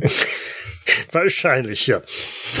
Nein, aber es gibt, es gibt tatsächlich Hochgeschwindigkeitskamera-Aufzeichnungen, an denen man das halt dann nachvollziehen konnte, dass tatsächlich so ein Ding, oder wo der Deckel hin ist. Ähm, der ist also nicht vaporisiert worden, sondern wirklich einfach weggeschleudert. Hm. Aber dann hatte ich es gar nicht, also ich habe zeitlich habe ich es falsch eingeordnet, aber sonst hatte ich es. Ja, ja, ja, ja, war sehr gut, sehr gut. Ah, Jens bin, bin ich stolz auf mich. hat wieder. einen Punkt. Danke. Ja, Feedback. Auch hier gab es wieder eine ganze Reihe. Auf Twitter hatte Christian angemerkt, dass ihm noch was eingefallen ist, und zwar eine Jugendbuchreihe namens Mark Brandis. Die, muss ich sagen, sagt mir gar nichts. Das gab es wohl auch in einer Hörspielfassung. Dafür bist du zu jung. Ich glaube, die Hörspiele habe ich, da habe ich irgendwas mal von gehört. Doch, das Ja. sagt mir. was.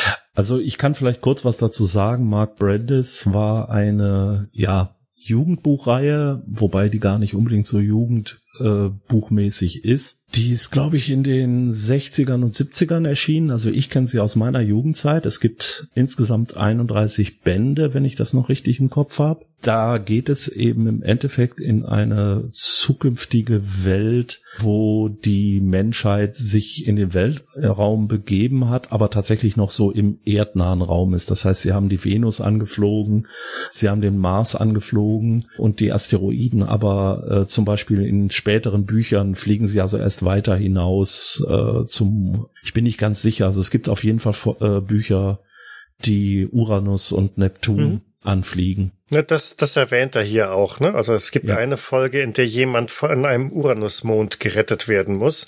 Ja. Erinnerte mich so ein bisschen jetzt an äh, Rettet Mark Watney, ne? der Marsianer. Heißt wohl Vorstoß zum Uranus. Ja, heißt sie. Das, wie gesagt, das gibt's auch als, Hör, als Hörspiel. Sehr, sehr empfehlenswert. Die kann man also auch noch bekommen. Und die haben tatsächlich auch nach dem Ende der Buchreihe haben die aufgehört und haben eine weitere Serie gemacht, Raumkadett Mark Brandis, wo das also praktisch die Vorgeschichte erzählt wird. Davon gibt's glaube ich, auch noch mal acht Folgen oder so. Mhm. Aber die sind sehr, sehr gut. Ist auch so ein bisschen kalter Kriegsszenario. Ja, ich sag mal so ein bisschen Star Wars, bevor es Star Wars gab, ne, im eigenen äh, Dings. Also da gibt's auch durchaus schon mal die eine oder andere Weltraumschlacht. Okay.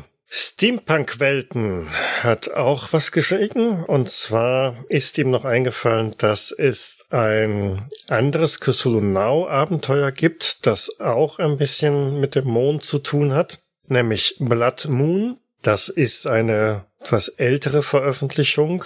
Das ist, glaube ich, momentan auch sowas, sowas von vergriffen, wenn gibt's das nur noch als äh, im, im PDF-Format. Und das ist auch recht lose mit einem anderen Abenteuer, nämlich Bleicher Mond verknüpft. Sagt mir gar nicht.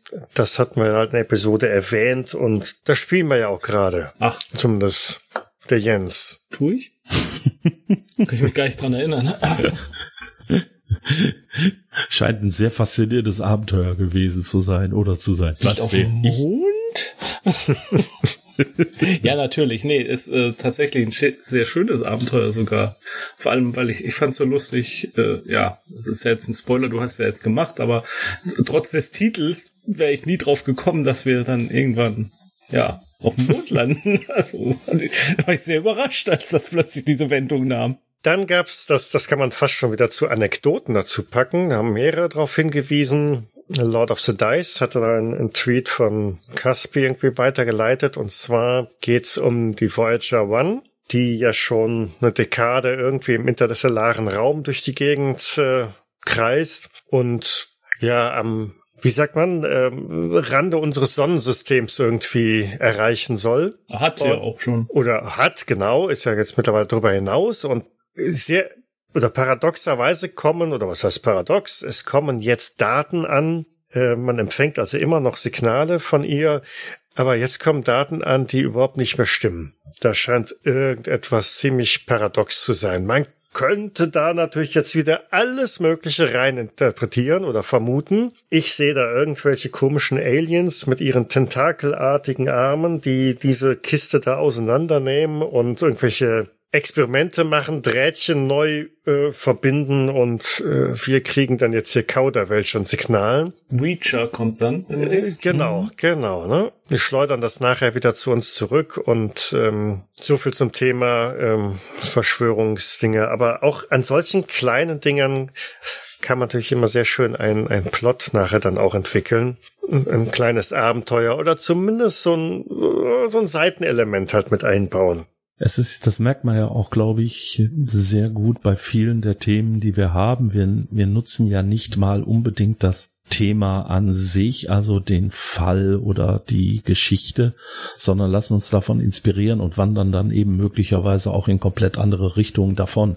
Und das mhm. ist, glaube ich, auch das Spannende eigentlich dabei, wenn man die Realität sich anguckt und dann irgendwann sagt, okay, das ist die Realität, aber ich gehe von da jetzt weg. Ich nehme das nur als Grundlage. Ich nehme sozusagen das Feeling einer bestimmten Sache und äh, alles weitere erfinde ich dazu.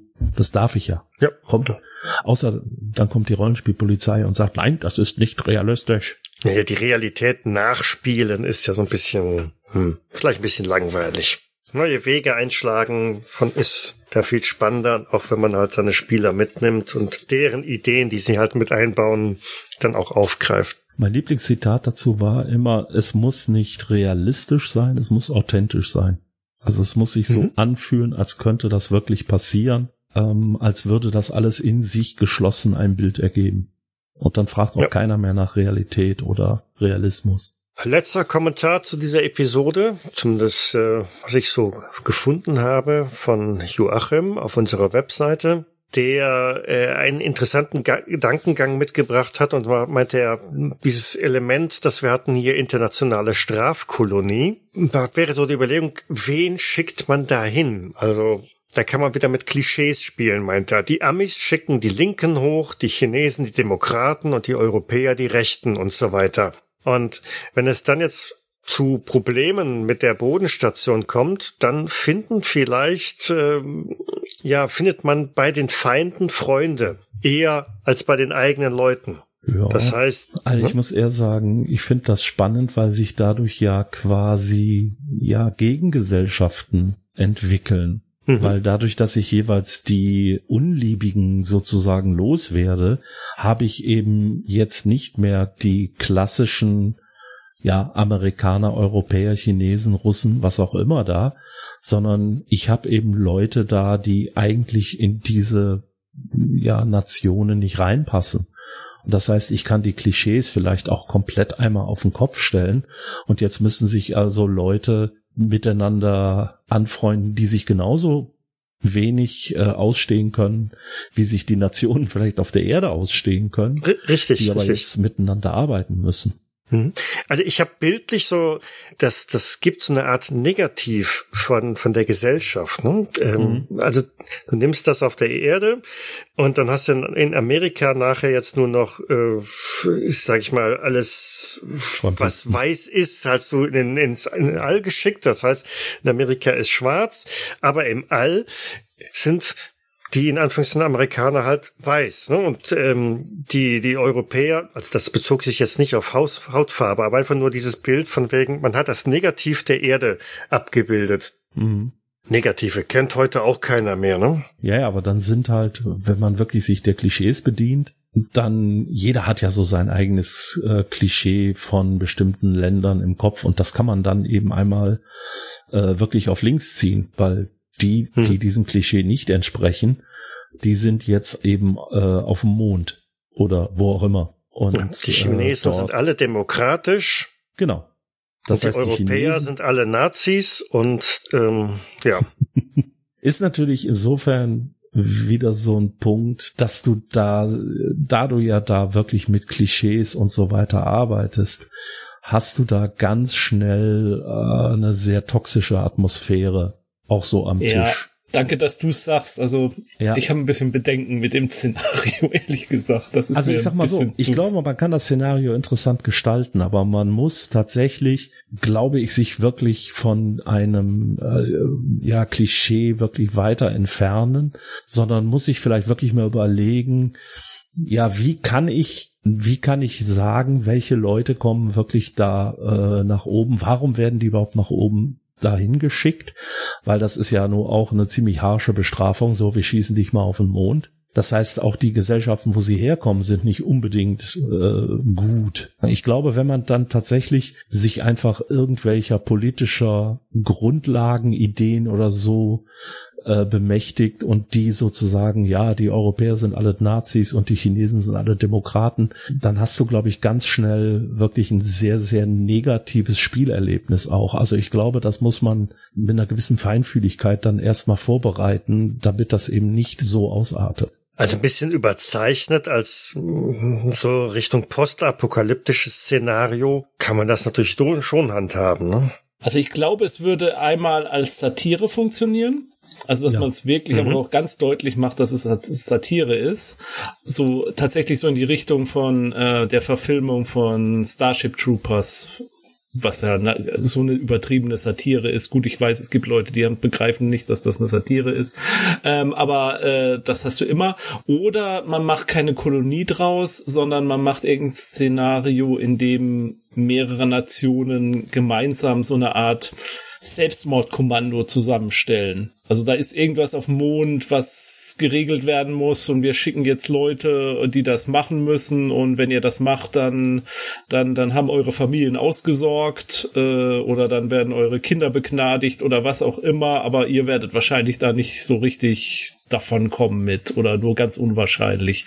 Und dann könnte ich es mir ein bisschen vorstellen, weil dann wäre es halt nicht so ganze Völkergruppen, dann wären es so einzelne Personen, die so sind. Dann wäre nicht alles über einen Kamm gezogen. Ja, ich erinnere mich noch, als wir glaube ich, in der ersten regulären Folge haben wir dieses Ding gehabt mit dem Einschlag eines Meteoriten äh, in der Antarktis. Genau. Und da hatten, da hatte ich, glaube ich, als eine Idee dann auch vorgetragen, so dieses Thema, wir haben eine Apokalypse auf der Erde und die Menschen, die äh, oben im Orbit sind, in Raumstationen, auf dem Mond oder wie auch immer, die müssen sich jetzt zusammenraufen. Und äh, da hast du natürlich dann tatsächlich eher das, nicht das Negativbild, also das, das Gegenstück zur äh, realen äh, Welt, sondern du hast du kannst dann tatsächlich eher mit den Nationen an sich arbeiten, aber das geht schon so in die gleiche Richtung. Also du hast Leute, die sich eigentlich nicht gut vertragen, die müssen jetzt zusammenarbeiten. Sind ja sowieso alles Sozialdemokraten auf dem Mond. Alles Anarchisten. Ja. Ja, das war, glaube ich, auch schon alles, was ich so an Feedback gefunden habe für Man in Space. Und dann ging es im August weiter mit der Episode 14. Die habe ich Staatskunde genannt. Das ist mein Lieblingstitel von den Episoden bisher.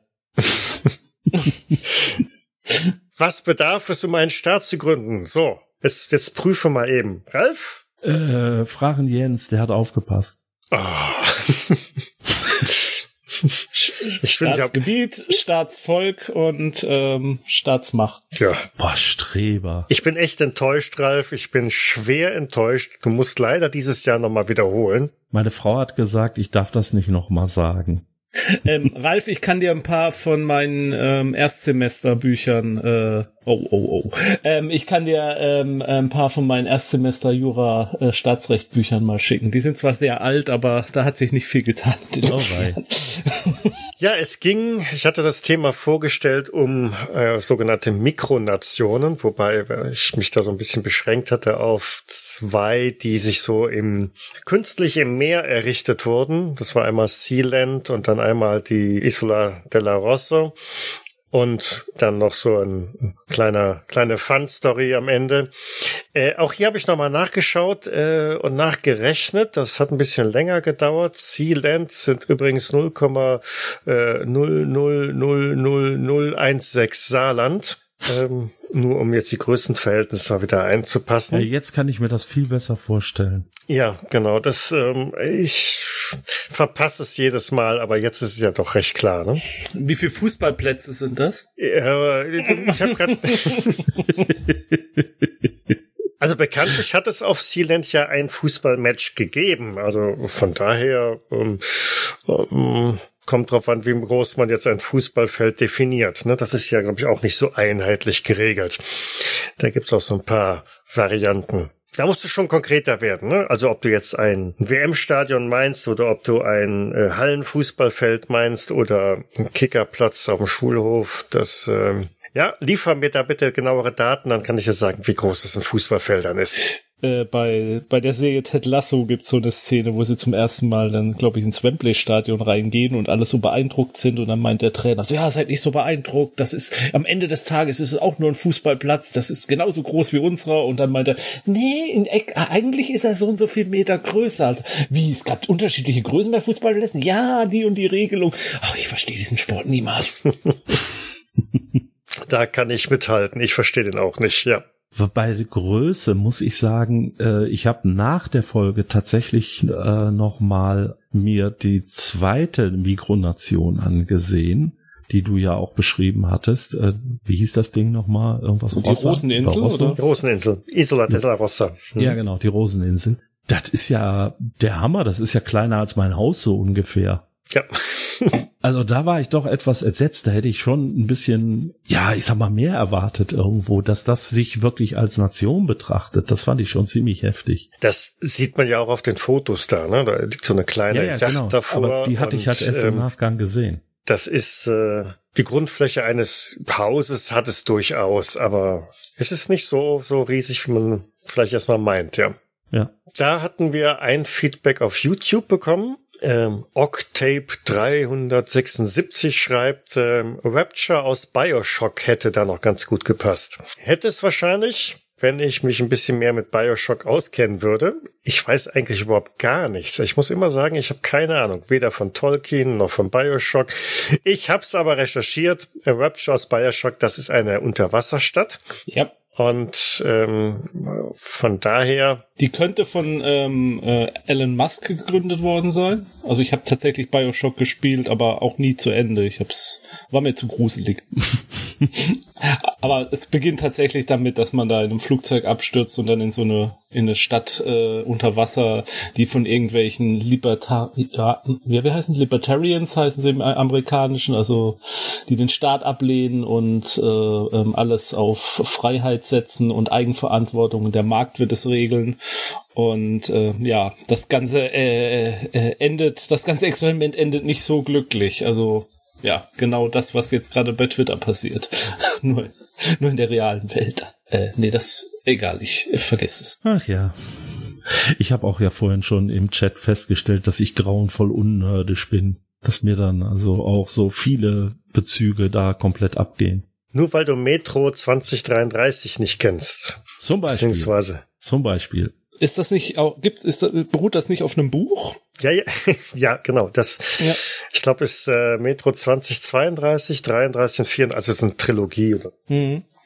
Und Gibt das einen sehr schönen Comic auch. Ich kenne nur den Comic, die Bücher habe ich auch im Regal stehen. Aber okay. ähm, ja, da kenne ich auch nichts von. Ich weiß, es gibt auch ein Computerspiel und das soll, das alles, auch, ja. das soll alles toll sein, aber ich kenne das tatsächlich auch nicht. Ich fand's spannend. Äh, wie gesagt, ich, ich kenne nur den Comic, ähm, bin gelesen, den, die, weil das sind doch ordentliche Wälzer und da habe ich irgendwie nicht die Zeit zu gefunden bisher. Aber das Ende hatte mich dann irgendwie nicht so richtig abgeholt. Das war wieder so, hm interessantes Setting, weil im Grunde genommen auch das spielt so ein bisschen postapokalyptisch und äh, die Gesellschaft hat sich nach dem Atomkrieg oder was auch immer in, in die Metro in Moskau zurückgezogen, haben also da die Unter- oder die U-Bahn-Stationen ausgebaut und ähm, es gibt gerüchteweise nur irgendwas von, von anderen Siedlungen, die in anderen U-Bahn-Stationen sind und ähm, ein bisschen militaristisch aufgebaut. Und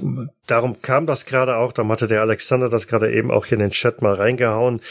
Äh, auch da ist es so, dass an unterschiedlichen Stationen und unterschiedlichen Siedlungen natürlich verschiedene Gruppierungen sich eingefunden haben. Und so trifft man halt in einer Station dann irgendwann dann auch auf eine eher äh, rechte Nazi, Neo-Bolschewiki äh, ausgerichtete Gruppierung und recht skurril, aber der, der, der Grundgedanke dahinter ich hoffe, es im Roman ist es besser ausgearbeitet oder mit mehr Hintergrund, als das in einem, im Comic halt sein kann, dass es halt mehr Plot gibt. Irgendwann lese ich das mal. So in der Rente oder so. Können ja einen Buchclub gründen, dann lesen wir es zusammen. Ja, wir beenden diesen Podcast und machen dann einen äh, Lesekreis, Lesezirkel. Ja. Oh weia. Und stellen uns dann gegenseitig die Bücher vor, die wir gelesen haben. Das kann aber bei mir dann äh, auch mal ein Jahr dauern, bis ich mal wieder ein Buch fertig habe.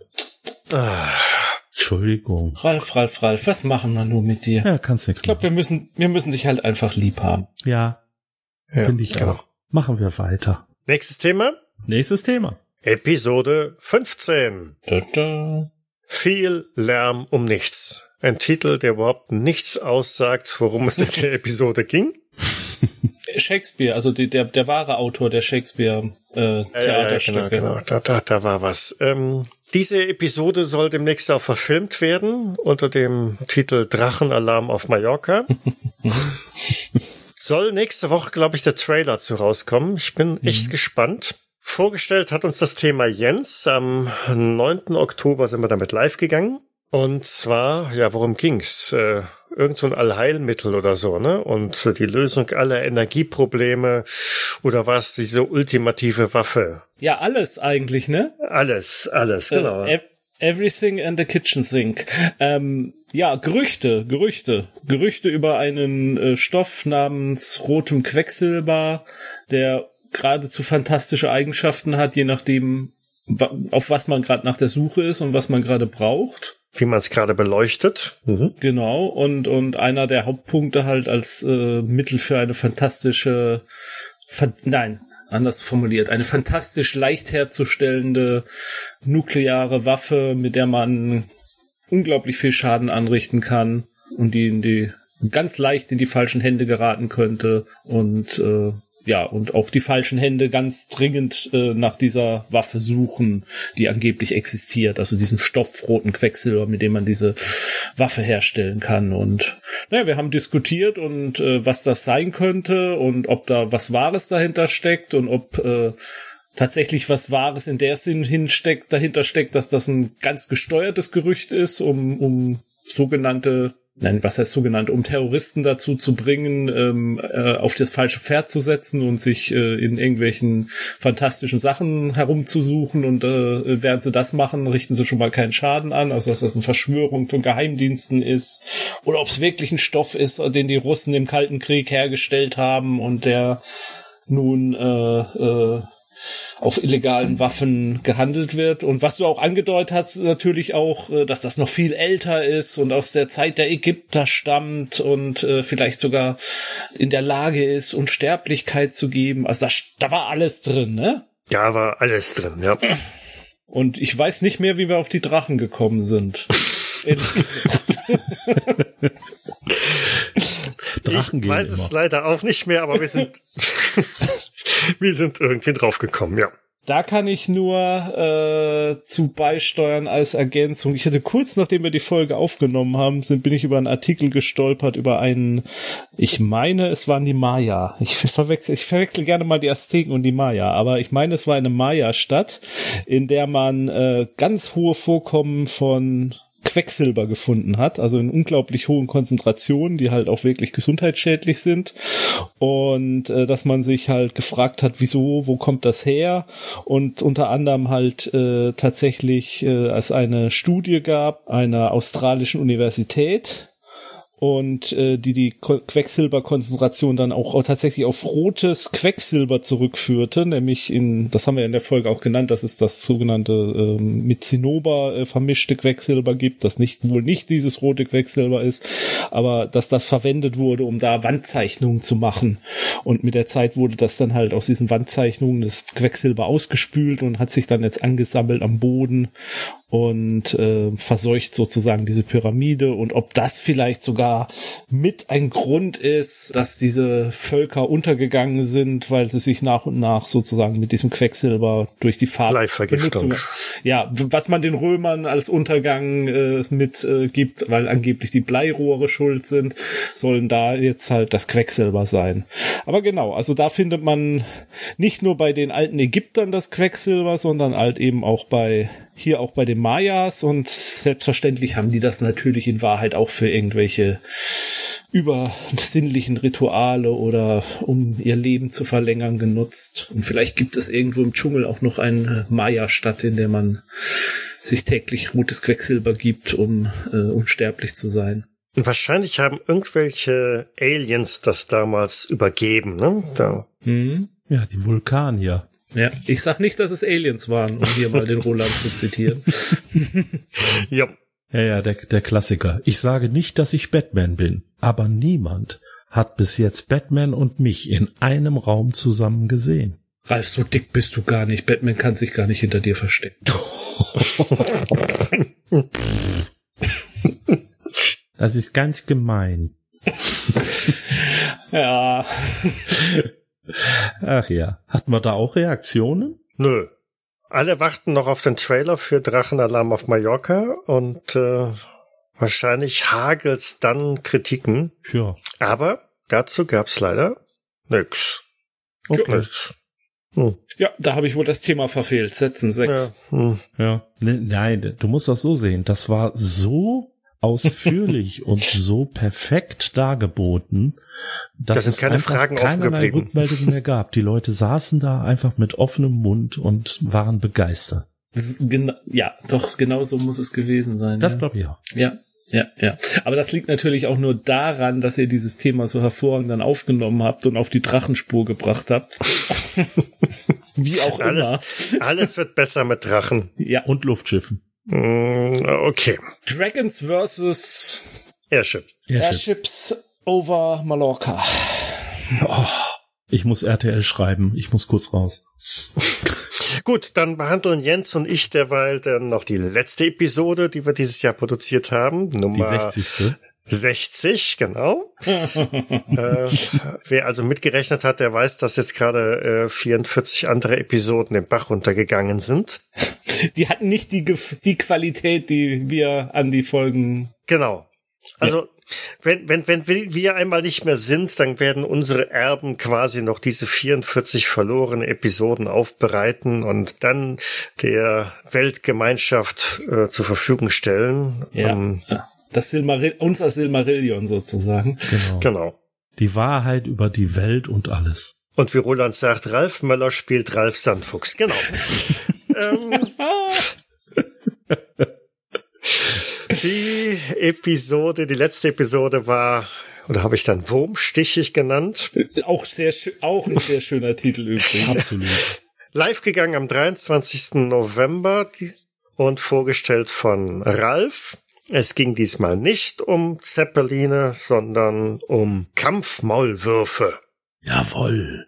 Und äh, ganz anders, als ich ursprünglich gedacht hatte, es ging jetzt nicht um irgendwelche possierlichen dressierten Erdbewohner, sondern um Maschinen, von denen offensichtlich nicht einmal Jules Verne äh, geträumt hat, weil ich habe alle Bücher von Jules Verne eigentlich gelesen, da tauchen sie nicht auf. Und ja, Ralf, gibt's Neues? Hat man jetzt endlich den Kampfmaulwurf gefunden? Nein, leider Hm. nicht. Man hat mich nicht in den Ural gelassen, um da zu buddeln nach den Überresten. Und von daher kann ich nichts Neues vermelden. Ralf, du verrätst uns hier doch was nicht. Ich habe das Einzige, was ich vielleicht noch nachvermelden kann. Ich habe noch mal ein bisschen danach auf, bin ich noch auf ein paar äh, andere Artikel und Videos zu russischen Geheimprojekten gestoßen.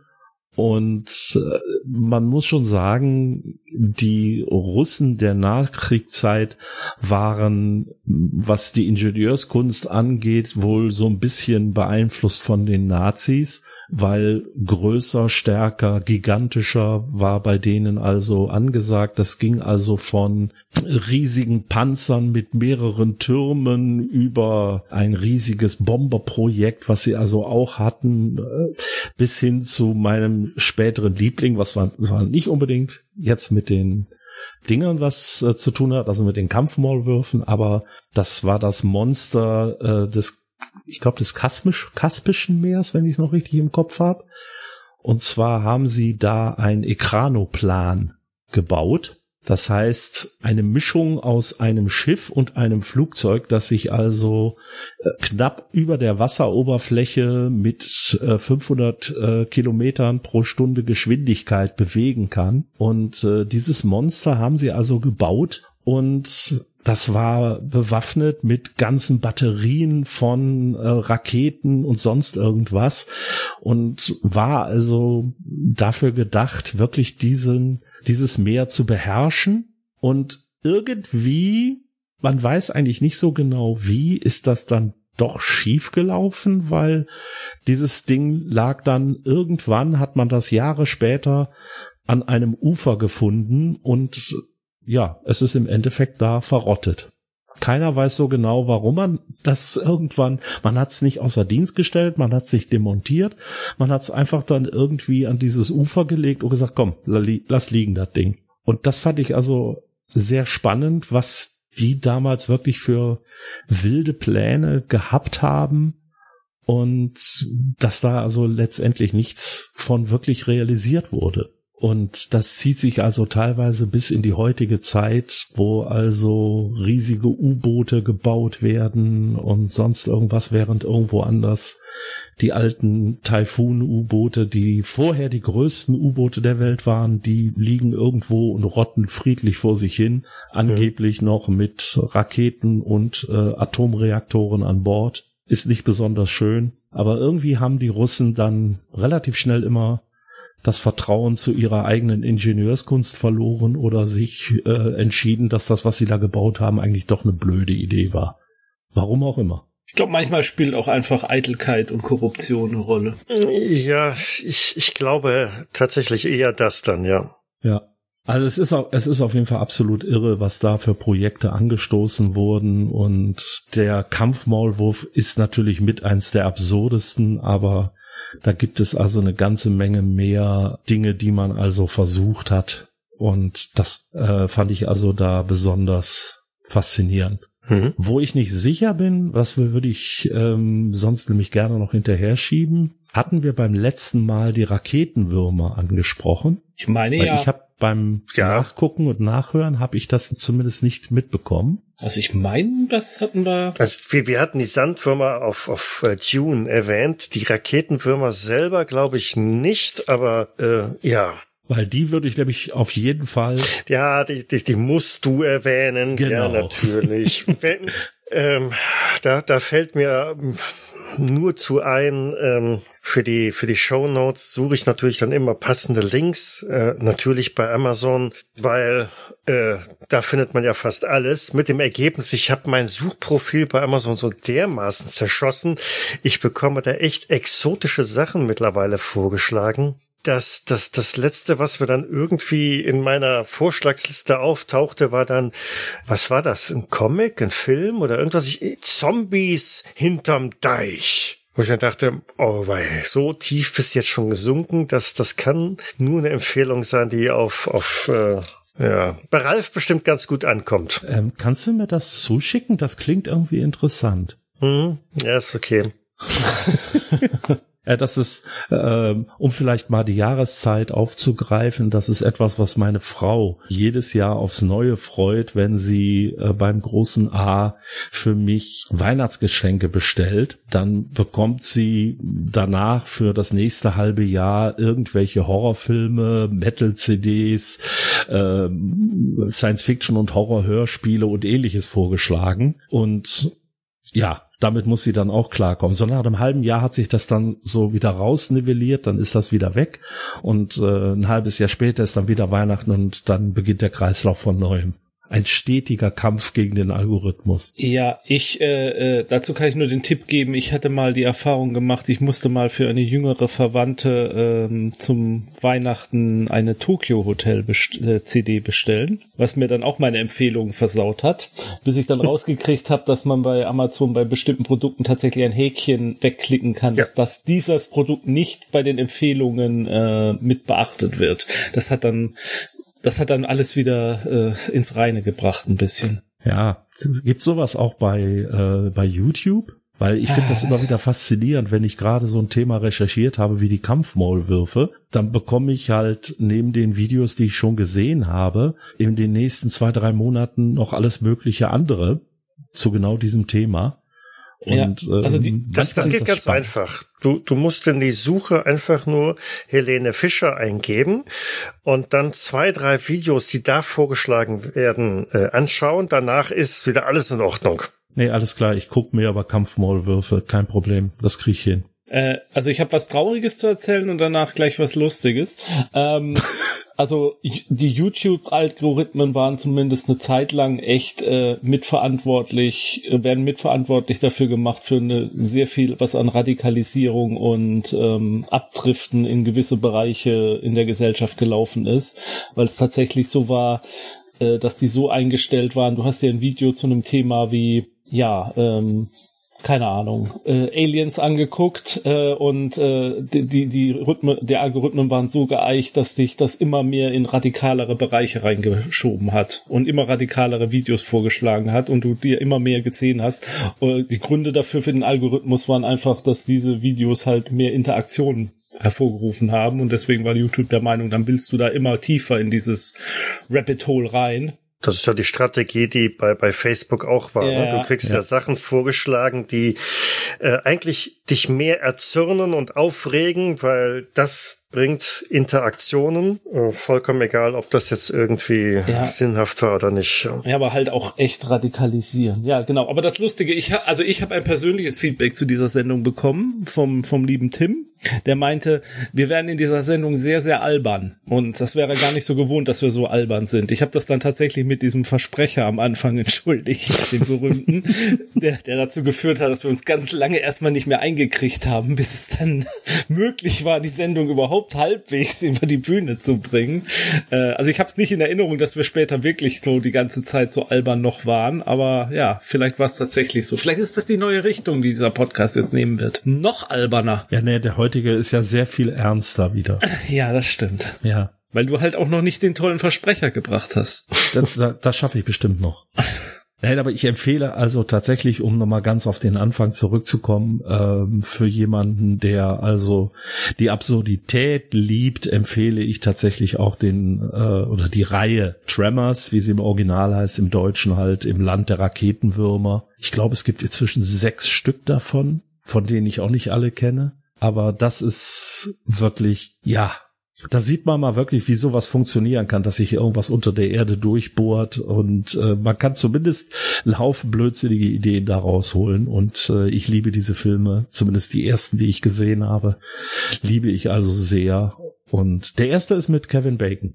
Ich fand bei der vor- und Nachbereitung interessant, äh, diese Maschinen sind in, in abgewandelter Form tatsächlich im militärischen Umfeld zum Einsatz gekommen. Zum Beispiel um äh, Schützengräben oder so zu, zu ja. graben, zu produzieren. Da kommen ähnliche Gefährte zum Einsatz, die einfach nur so, so halb unter der Erde da langfahren und dann ja, einen fertigen Schützengraben hinter sich zurücklassen. Da muss man also nicht die ganze Zeit schaufeln. Das ähm, fand ich schon interessant. Also losgelöst von den Tunnelbohrmaschinen. Da gab es ja vorhin noch ein paar Narna hat er genau hier, genau, noch so ein paar, paar Links geschickt von Tunnelbohrmaschinen, die ja, genau tatsächlich auch unter Tage zum Einsatz kommen. Der hatte ich ja auch erwähnt. Längst nicht die Geschwindigkeiten und Anwendungszwecke erfüllen, wie sie von den Kampfmaulwürfen vorgesehen oder verkauft wurden. Nein, absolut nicht. Wenn er so eine Tunnelbohrmaschine als Kampfmaulwurf einsetzt, dann ist der Krieg vorbei, bevor du die Grenze passiert hast oder so, ne?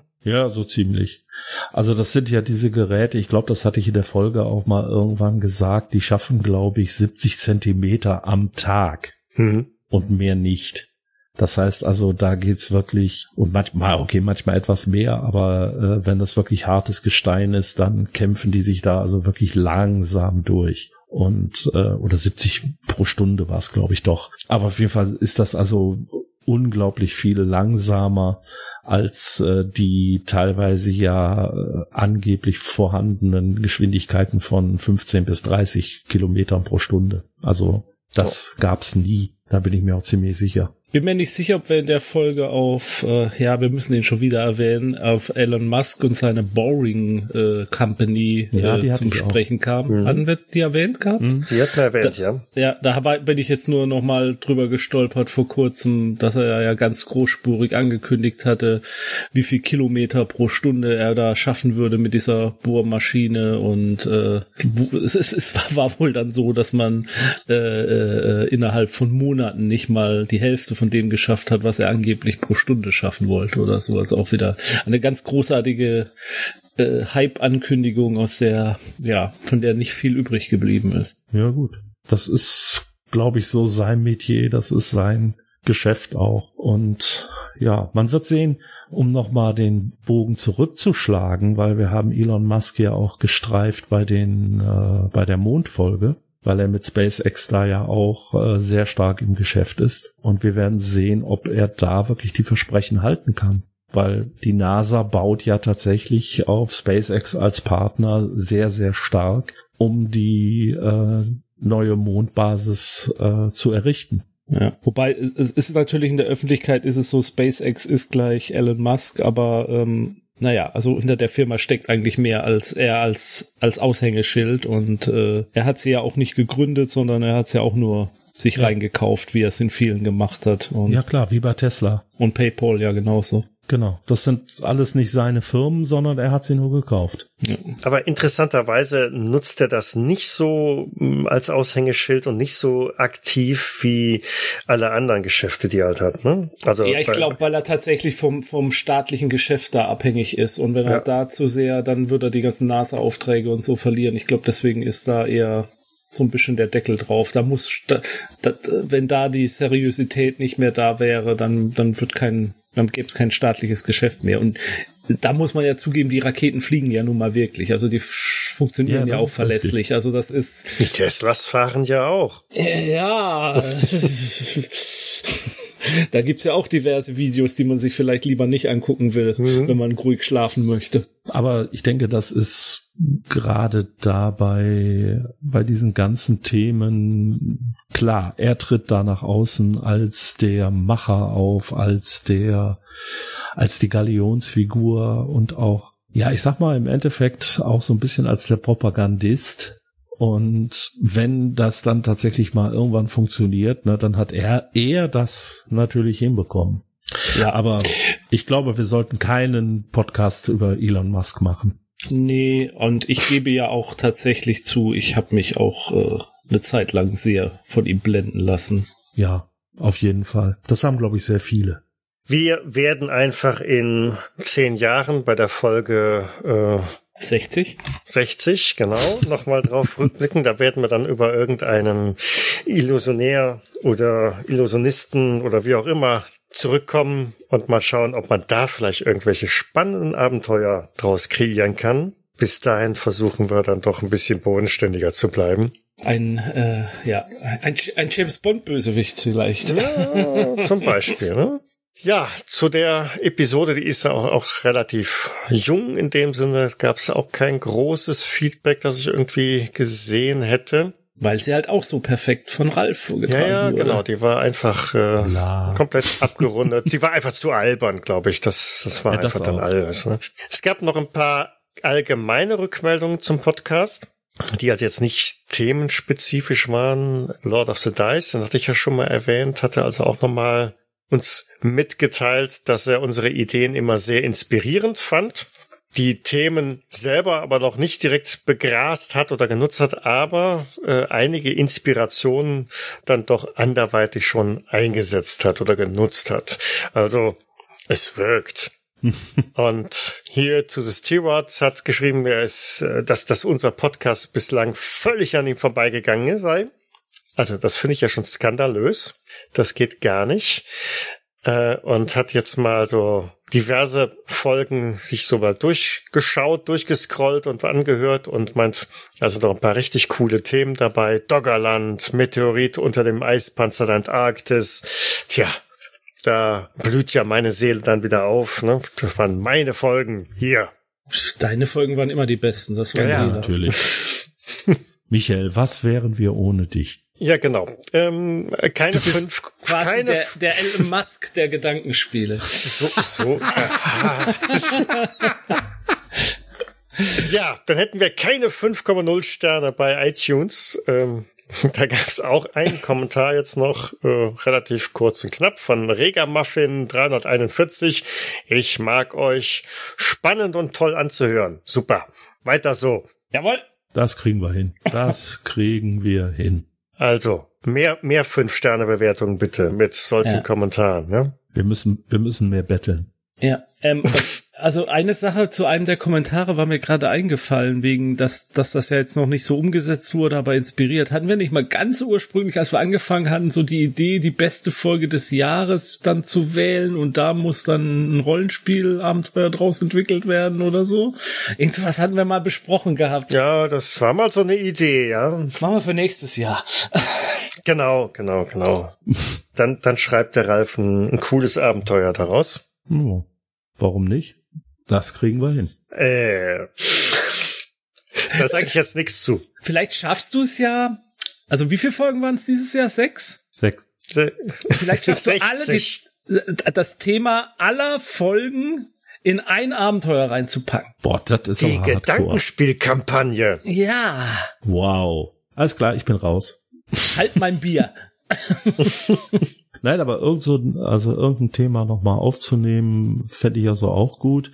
Und äh, bevor der Herr Jägers sich hier aufregt, dass ich irgendwo nicht fertig werde, als ich letztens mit ihm über unser gemeinsames Projekt, das er meint, reden wollte, da konnte er nicht, weil er es ihm gerade nicht so gut ging. Pah. Ich ich, ich glaube, es geht ihm sowieso noch nicht so gut. Er hat ein paar Mal genießt heute. Wollt ihr Ja. noch mal zwischendurch Gesundheit gesagt haben eigentlich? Es ist eher Husten, so der, der alljährliche, nicht Corona, sich über Wochen hinziehende Husten, ja. Ah, die guten alte Hustenzeit. Genau, da sind wir ja drin.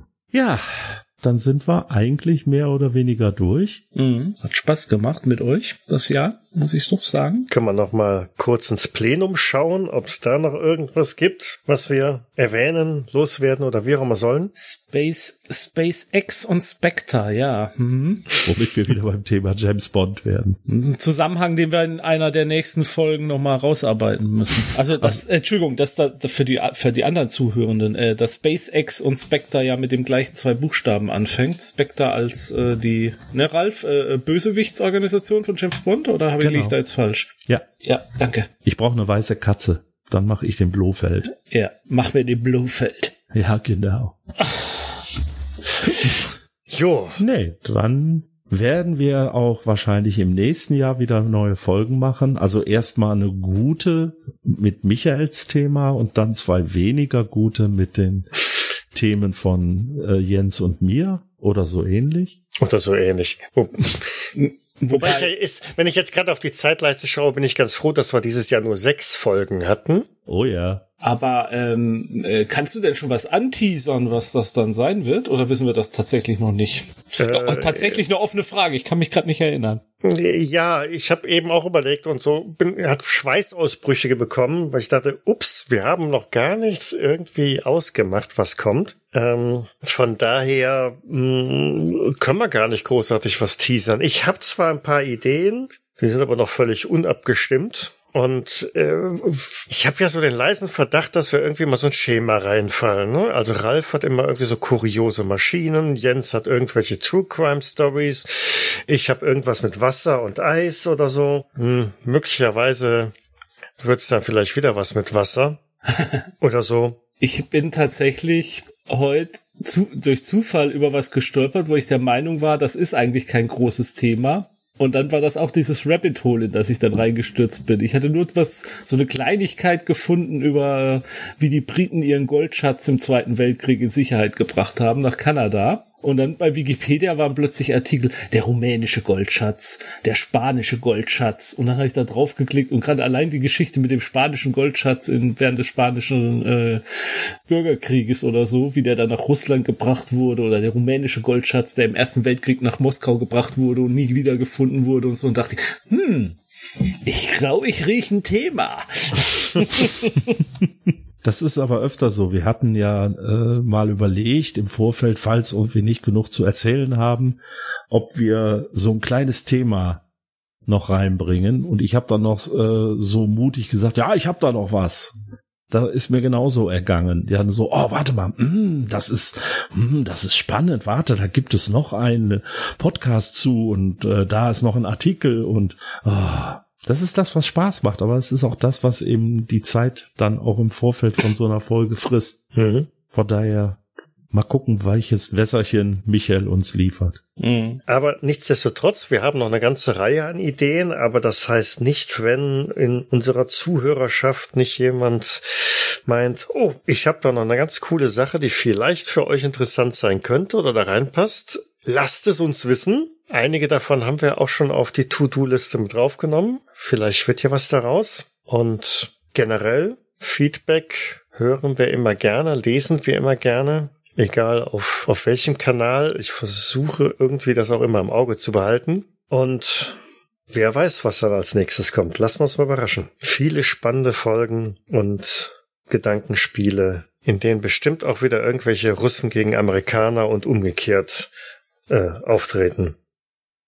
Und jetzt bin ich ganz alleine hier. Nein. Nein, bist du nicht. Wir haben, wir waren alle. Wir haben einfach deinen äh, Worten gelauscht. Ja. Und Mhm. Und geschwiegen, genau. Ja. Genau, und geschwiegen. Ja, irgendeiner muss es ja tun. Ich, ich finde, Ralf, du hast es endlich geschafft, ein, also nicht ein Versprecher, aber ein Verschreiber, der sehr lustig ich ist. Ich schon korrigiert. Verdammt. Ich wurde gerade gefragt, ob unsere To-Do-Liste irgendwo äh, anzuschauen ist und habe dann geschrieben, nein, die halten wir gemein. Äh, geheim. die, ist, die ist nicht gemeingut, nein. Nein, sie ähm, ist kein Gemeingut. Gut, äh, ich, ich glaube, wir sollten irgendwie jetzt es ist rauskommen spät. aus der Sache, ja. Es ist spät, wir werden müde und labern immer nur noch. Ja, na, nach, mü nach müde kommt, äh, kommt albern, ne? Oder wie war das? genau. Bevor sich Tim wieder beschwert, machen wir mal schnell Alles klar. Jo, ja, da, ich bedanke mich für sieben tolle Folgen, die wir dieses Jahr machen durften. Und Hoffe, dass wir dann nächstes Jahr auch wieder spannende Themen haben. Bin ziemlich sicher, dass wir wieder spannende Themen haben. Und in diesem Sinne bedanke ich mich wieder fürs Zuhören, fürs Mitmachen, für das uns aushalten, uns ertragen und äh, für die netten Feedbacks. Ich wünsche euch noch ein paar geruhsame Tage und einen guten Rutsch. Und in dem Sinne, bis nächstes Jahr. Tschüss. Ciao. Ciao.